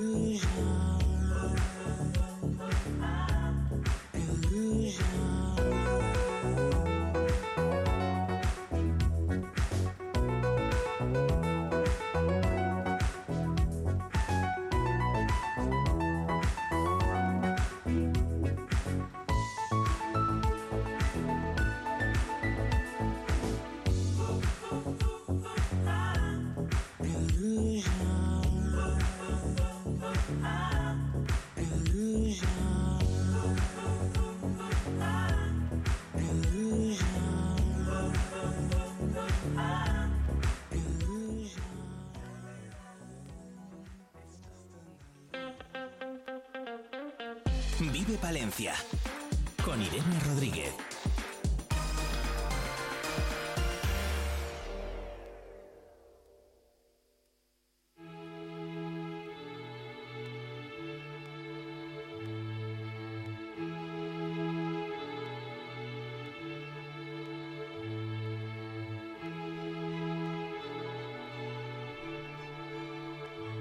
El Instituto Tierra de Campos de Paredes de Nava ha sido galardonado con uno de los premios Meninas que ha otorgado el gobierno este fin de semana. El centro está inmerso desde hace mucho tiempo en un plan de mejora de igualdad de oportunidades y de responsabilidad como reto educativo, viendo la necesidad de fomentar comportamientos y actitudes de igualdad en el alumnado del medio rural. Ana Isabel Paredes es su directora. Buenos días. Hola, buenos días. Muchas gracias Ana Isabel por atendernos. Enhorabuena por ese premio que habéis eh, que han recogido, ¿no? Este fin de semana en Miranda de Ebro. ¿Qué tal fue la ceremonia? Lo primero. Pues, pues muy bien, muy bonita, muy emotiva y muy emocionante. Fue el jueves 23, sí, en Miranda de, Ebro. Bueno, Con mucha alegría, sí. ¿Cuánto tiempo llevan trabajando en igualdad en el instituto? Pues mira, llevamos como unos 14 años, calculo yo, trabajando en la igualdad. Em, eh, hace muchos años, pues eh, vimos que teníamos que tratar este tema eh, para la convivencia en igualdad y como prevención de la violencia de género, ¿sabes? Porque se veía ya muchos comportamientos dentro y fuera que no, que no iban por buen camino, ¿sabes? ¿Qué tipo de acciones comenzaron a realizar? Si se no sé si se acuerda de sí, esos sí, años. Sí, hombre, mira, eh, lo primero que hicimos fue un proyecto de formación de centro, claro, nos tuvimos que formar como claustro. Eh, con gente interna de nuestro claustro, había muy especialistas, y luego gente externa. Entonces, este proyecto de formación se llamaba La convivencia en igualdad como prevención de la violencia de género, porque veíamos que era una de las manifestaciones más claras de desigualdad eh, y de subordinación y de poder de los hombres sobre las mujeres, pues por el mero hecho de ser mujeres, ¿sabes? Y entonces con este plan de formación en el que nos formaron, ya te digo, Miguel Ángel Arconada, por ejemplo, que era un compañero que teníamos que era profesor de un máster de, la UNED, de violencia de género, eh, gente de fuera como Alicia Puleo, eh, Daniel Leal, mucha gente nos, nos formó externamente, ¿sabes? Y entonces, a partir de ahí, ya eh, este plan fue una cohesión del claustro para trabajar a medio y largo plazo, ¿sabes? Y entonces eh, nos marcamos, yo me cortas cuando quieras, Irene, ¿vale? Eh, nos marcamos. no se, Ana Isabel, no, no, no se preocupe que, que la estamos escuchando y tampoco le, la queremos ah. interrumpir porque se le escucha perfectamente. Sí, vale. Pero bueno, cuéntenos, sí, mucha información estaba diciendo, ¿no? Que recibieron. Sí, eh, mucha formación con mucha gente interna y externa. Mira, pues Alicia Puleo, que era la directora de cátedra de estudios del género de la Universidad de Valladolid. Eh, Daniel Leal era del programa de hombres del Ayuntamiento de Jerez de la Frontera. Pilar San Pedro, Marta Beiro, bueno, mucha gente que entendía mucho de esto. Y entonces eh, empezamos a trabajar mm, diseñando una propuesta global de actuaciones con una serie de, ejes, ¿vale? Sobre los que íbamos a trabajar. Y los ejes que eran, pues era, pues, mm, te digo, varios. La identificación de desigualdades, la tolerancia cero frente a las violencias, no solamente la de género, porque en un centro educativo hay que gestionar todas, ¿vale? La orientación académica profesional no sexista, el compromiso en el cuidado, la educación afectivo-sexual, relación entre masculinidad y violencia, o sea, tratábamos muchas, muchas cosas, ¿sabes? En el aula, y luego también Sí. En el aula todo esto, ¿cómo, lo han plasmado? ¿Qué tipo pues mira, lo, lo, plasmamos en, en todas las, eh, fue un proyecto transversal en todas las asignaturas, a través de tutorías. Pues dinamizábamos, por ejemplo, la campaña de lazo blanco antaño, ahora puede ser morado, ¿sabes? Luego, eh, luego concursos literarios, cartas a un maltratador, por ejemplo, o cartas a una mujer maltratada, carteles digitales, concursos de arte postales, a nivel eh, visionado de cortos, eh, campañas publicitarias, eh, películas para los, para los padres, ¿sabes? Para la concursos de logotipos, todo, todo, todo, eso, ¿sabes? Todo esto va mucho más allá de las meras mm, charlas, ¿no? O, ponencias Nada, mucho más, mucho más, Irene. Sí. ¿Y Mucho más. 14 años después, ¿cómo es la percepción del ah, alumnado? pues sí, pues mira, eh, tenemos un plan de mejora y de calidad, ¿no? que es de calidad, además absoluta. Y nosotros eh, todos, los, todos los años eh, hacemos una valoración, ¿vale? Y unas propuestas de mejora. Y entonces, si hay propuestas de mejora, pues se rehace un poco, el, se, se actualiza el plan, ¿vale? Y, y entonces, y si no hay mm, propuestas de mejora, pues no se actualiza el plan, ¿sabes? Y entonces, pues ahora mismo con las nuevas tecnologías, temas redes sociales, pues sí que hemos visto que aunque las nuevas tecnologías no son la causa, por supuesto, de los, de los malos tratos o de la violencia de género, sí que es una herramienta muy importante para que eh, un, posible maltratador pues controle un poco a su víctima, ¿sabes? Con tipo móviles, tipo redes sociales, entonces lo tiene como más controlado ese tema. Y sí que hay que eh, hacer hincapié en las nuevas tecnologías para que las sepan utilizar y desde luego que cualquier WhatsApp o cualquier que, llegue ofensivo o mm, que, que, ellas, las, las chicas, porque son chicas, no son mujeres todavía, son adolescentes, pues que se pongan a ello y nos lo digan a nosotros o llamen a los teléfonos que les hemos dicho o tal. Ese es un poco lo que más hemos notado, ¿sabes? Eh, las nuevas tecnologías, que como digo no son la causa, pero es una herramienta que sí que se utiliza para poder mm, acosar tema, tema sobre todo celos, los amores románticos y que, que son una falsedad muchas veces, ¿sabes? Porque también confunden las chicas lo que es el que te quieran con la forma de querer. Eso le iba a preguntar a Ana Isabel, ahora que parece que los adolescentes cada vez se está, están normalizando más algunas conductas machistas, ¿no? Como por ejemplo la vigilancia del teléfono móvil o bueno, ciertos comentarios sobre la vestimenta o ese tipo de cosas. En claro. el ¿cómo se está trabajando? Pues mira, eh, nosotros, claro, está prohibido traer, eh, usar el móvil aquí en el centro sí que se utilizan cuando se trabajan ciertas asignaturas, porque sí que se utilizan. De hecho, las nuevas tecnologías son buenas si se saben utilizar bien. Entonces, eh, nosotros, si no nos lo cuentan, eh, las, adolescentes no lo sabemos y sí que vienen muchas veces al despacho o a la orientadora o a los tutores a contarlo. Y entonces es cuando activamos un poco el protocolo este de, de posible, posible eh, no acoso, ¿eh? no es acoso porque no llega a ser, pero cuando vemos que alguna nos dice alguna alumna nos dice algo de esto, pues activamos el protocolo y empezamos a investigar, porque hay que atar muchos cabos, ¿sabes, Irene? Las alumnas, no es tan fácil, sí. ¿Las alumnas se atreven a hablar en primera persona o hablan en tercera? Algunas sí. Eh, nosotros aquí en el centro la verdad es que, que nos conste, ¿eh? porque lo trabajamos mucho y todos los años, todos los años, forma parte de nuestro proyecto educativo y todos los años en torno al 25 y al, de noviembre y al 8 de marzo hacemos muchas actividades y bueno, de hecho van a venir a dar charlas a los alumnos, eso no lo dejamos nunca. Y sí que hay alguna persona que sí que viene y lo cuenta en primera persona, ¿eh? Sí. Sí, y si no, vienen los padres. Pero bueno, aquí en Pared, en el instituto nuestro, no ha habido casos Mm, mm, contados, ¿eh? contados. En nuestro entorno, Irene, en nuestro entorno escolar, que es lo que pretendemos.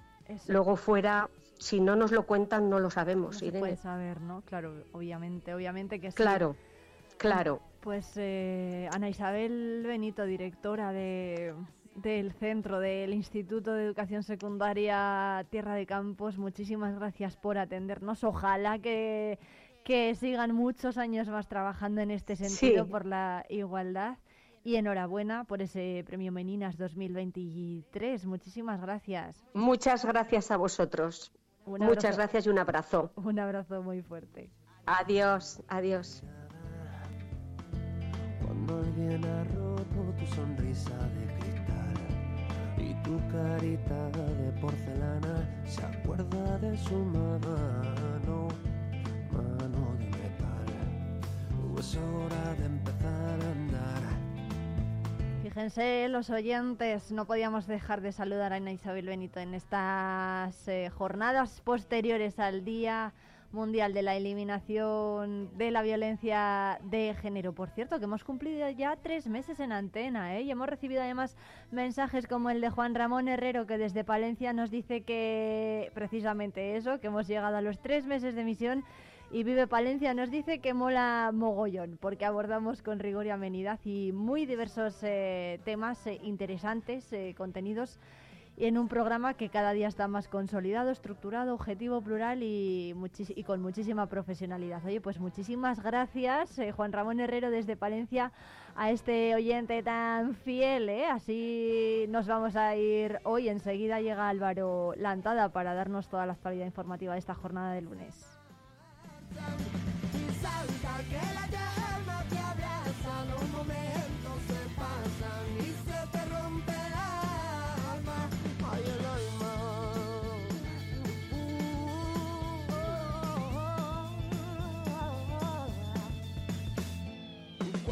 Sientes que nunca lo extrañas y la lluvia cae destiñendo la ciudad.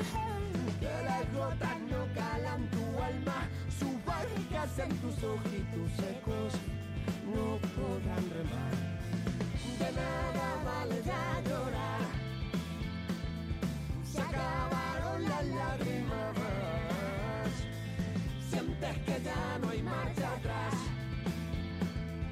rompe tu jaula ya. Escapa que la vida se acaba, que los sueños se gastan los minutos. Vive Radio.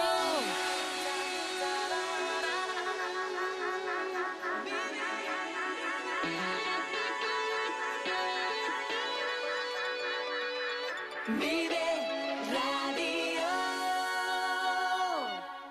Riesgo Metal, tu taller de carpintería metálica, aluminio y hierro. También automatismos de puertas. Riesgo Metal, en calle de los Bordadores 20, Valencia. Vive la magia del cine con Cines Ortega y Avenida. Busca tu peli favorita y disfruta a lo grande en nuestras salas totalmente renovadas. Recuerda que los mayores de 65 años los martes tienen entrada a 2 euros. Los miércoles, el día del espectador, podrás hacerlo por 4,50 euros y si quieres celebrar tu cumpleaños con nosotros, disfruta del pack película, palomitas y bebida por 8,95 por persona. La magia del cine te espera en Cines Ortega y Avenida. ¿Te lo vas a perder? Entre Vinos te invita a disfrutar de unas navidades repletas de productos de calidad gracias a sus lotes especiales para empresas, clientes, familiares o amigos. Haz ya tu pedido por teléfono en el 979-714-089, en calle Curtidores 12 o a través de nuestra web vinoscongusto.es. Hornillos de Cerrato, un tesoro escondido en el corazón de Palencia. Descubre su encanto rural, su historia fascinante y su gente acogedora. Ven y vive la experiencia única de Hornillos de Cerrato.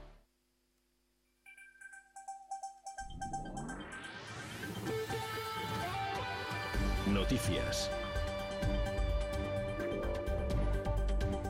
11 y 54 minutos de la mañana, hoy es lunes 27 de noviembre, saludamos ya a Álvaro Lantado, director de la 8 Palencia y de Vive Radio Palencia. ¿Qué tal? Buenos días. Buenos días, Irene. Muchas gracias, como siempre, por hacernos este A ti. avance de todo lo que vamos a poder ver a partir de las 2 en el informativo de la 8 Palencia, de la televisión de esta casa. Estamos muy pendientes de Veganzones, ¿no? Del consejero que ha venido a Palencia. Hay dos cuestiones políticas de las que estamos pendientes. Efectivamente, el consejero de Industria, Comercio y Empleo, Marino Beganzones, está de nuevo en la provincia de Palencia, en este caso en el municipio de Saldaña. Allí está clausurando en estos momentos los programas mixtos de la provincia de Palencia y ha hecho entrega de los diplomas a los alumnos, esos programas que buscan fomentar el empleo a través de la formación en diferentes ámbitos. Bueno, el consejero está en estos momentos participando en ese, en ese acto. En el informativo de las dos podrán escuchar las declaraciones y anuncios si es que los ha hecho, los titulares de esa visita. Y estamos pendientes también de otra cuestión eh, que tiene que ver con Palencia y es que Ángeles Armisen va a volver a convertirse desde esta mañana y va a ser reelegida de nuevo presidenta de la Federación Regional de Municipios y provincias. Se está celebrando en estos momentos la asamblea en, en Valladolid y, bueno, eh, se convierte en la candidata gracias al acuerdo entre Partido Popular y Partido Socialista. Ambas formaciones han acordado una lista de unidad de cara a esta ejecutiva que se está celebrando. La votación será en torno a la una, una menos cuarto. Y en el informativo de las dos escucharemos también las declaraciones de Ángeles Admisen como elegida de nuevo presidenta de la Federación, su segundo mandato de la Federación Regional de Municipios y Provincias. Bueno, estaremos muy pendientes también de esa cita aquí en Vive Radio Palencia. Lo hemos ido avanzando a lo largo de la mañana y eh, estaremos pendientes, como decimos, de esa reelección y de las reacciones ¿no? que se, que se, Que generen, eso que es. se generen. Más asuntos también habéis estado con las mujeres, ¿no? con las víctimas de violencia de género este fin de semana y vamos a poder conocer el testimonio de una de ellas. Además, eh, bueno, eh, tenemos una entrevista, Irene, para que se emita en, en Vive Radio de Marisol, que es la jueza del juzgado de violencia de, de género. Ella es, aparte de juez de este juzgado, pues mm, tratando y en contacto con víctimas y con agresores, la peculiaridad es que Marisol también es víctima de violencia de género. O sea, es juez y parte, y nunca mejor dicho. Entonces, bueno, yo creo que es importante escuchar el testimonio. Tenemos una entrevista preparada en Vive que no sé si la vamos a escuchar en breve, Irene. La vamos a escuchar a partir de mañana, Mañana. porque hay muchísimos temas ¿eh? relacionados con la violencia de género. Algunos los Sí, hemos es verdad. Eh, ya desde el viernes, eh, pero bueno, hay muchísimos eh, asuntos y mañana escucharemos a, a Marisol aquí en Vive Radio Palencia. Vive Radio Palencia. Y hoy en la 8. Y hoy, eh, Irene, como testimonio también especial, que creo que vosotros también vais a hablar largo y tendido con, con ella, vamos a hablar con la mamá que tuvo un parto prematuro este fin de semana en la calle Rizarzuela, una mujer de origen sudamericano que se encontraba en Palencia de viaje viendo a familiares y que de madrugada se puso de parto, ¿no? Eh, eh, fue tan precipitado todo el asunto que, que- que- que tuvo que dar prácticamente a luz en la, calle. en la calle, en la calle Rizarzuela. Fue ayudada por agentes de la policía local y por aquellos que se encontraban en ese momento por, por la calle. Hubo situaciones incluso de preocupación por, por el estado del niño que ha venido prematuro, pero finalmente todo ha salido bien, aunque la mamá estaba muy preocupada y hemos hablado esta mañana con ella en el hospital, Irene. Qué bien. Nosotros hemos podido saber también que está perfectamente, está, como bien dice Álvaro, en la bueno, en el, en el hospital ingresada. Mañana hablaremos eh, con ella también en directo para que nos cuente y sobre todo cómo está ella y también el bebé. o Vamos sea con un adelanto antes. Sí, mira, esto es lo que, lo que les ha contado nuestros compañeros de, de la 8 Palencia.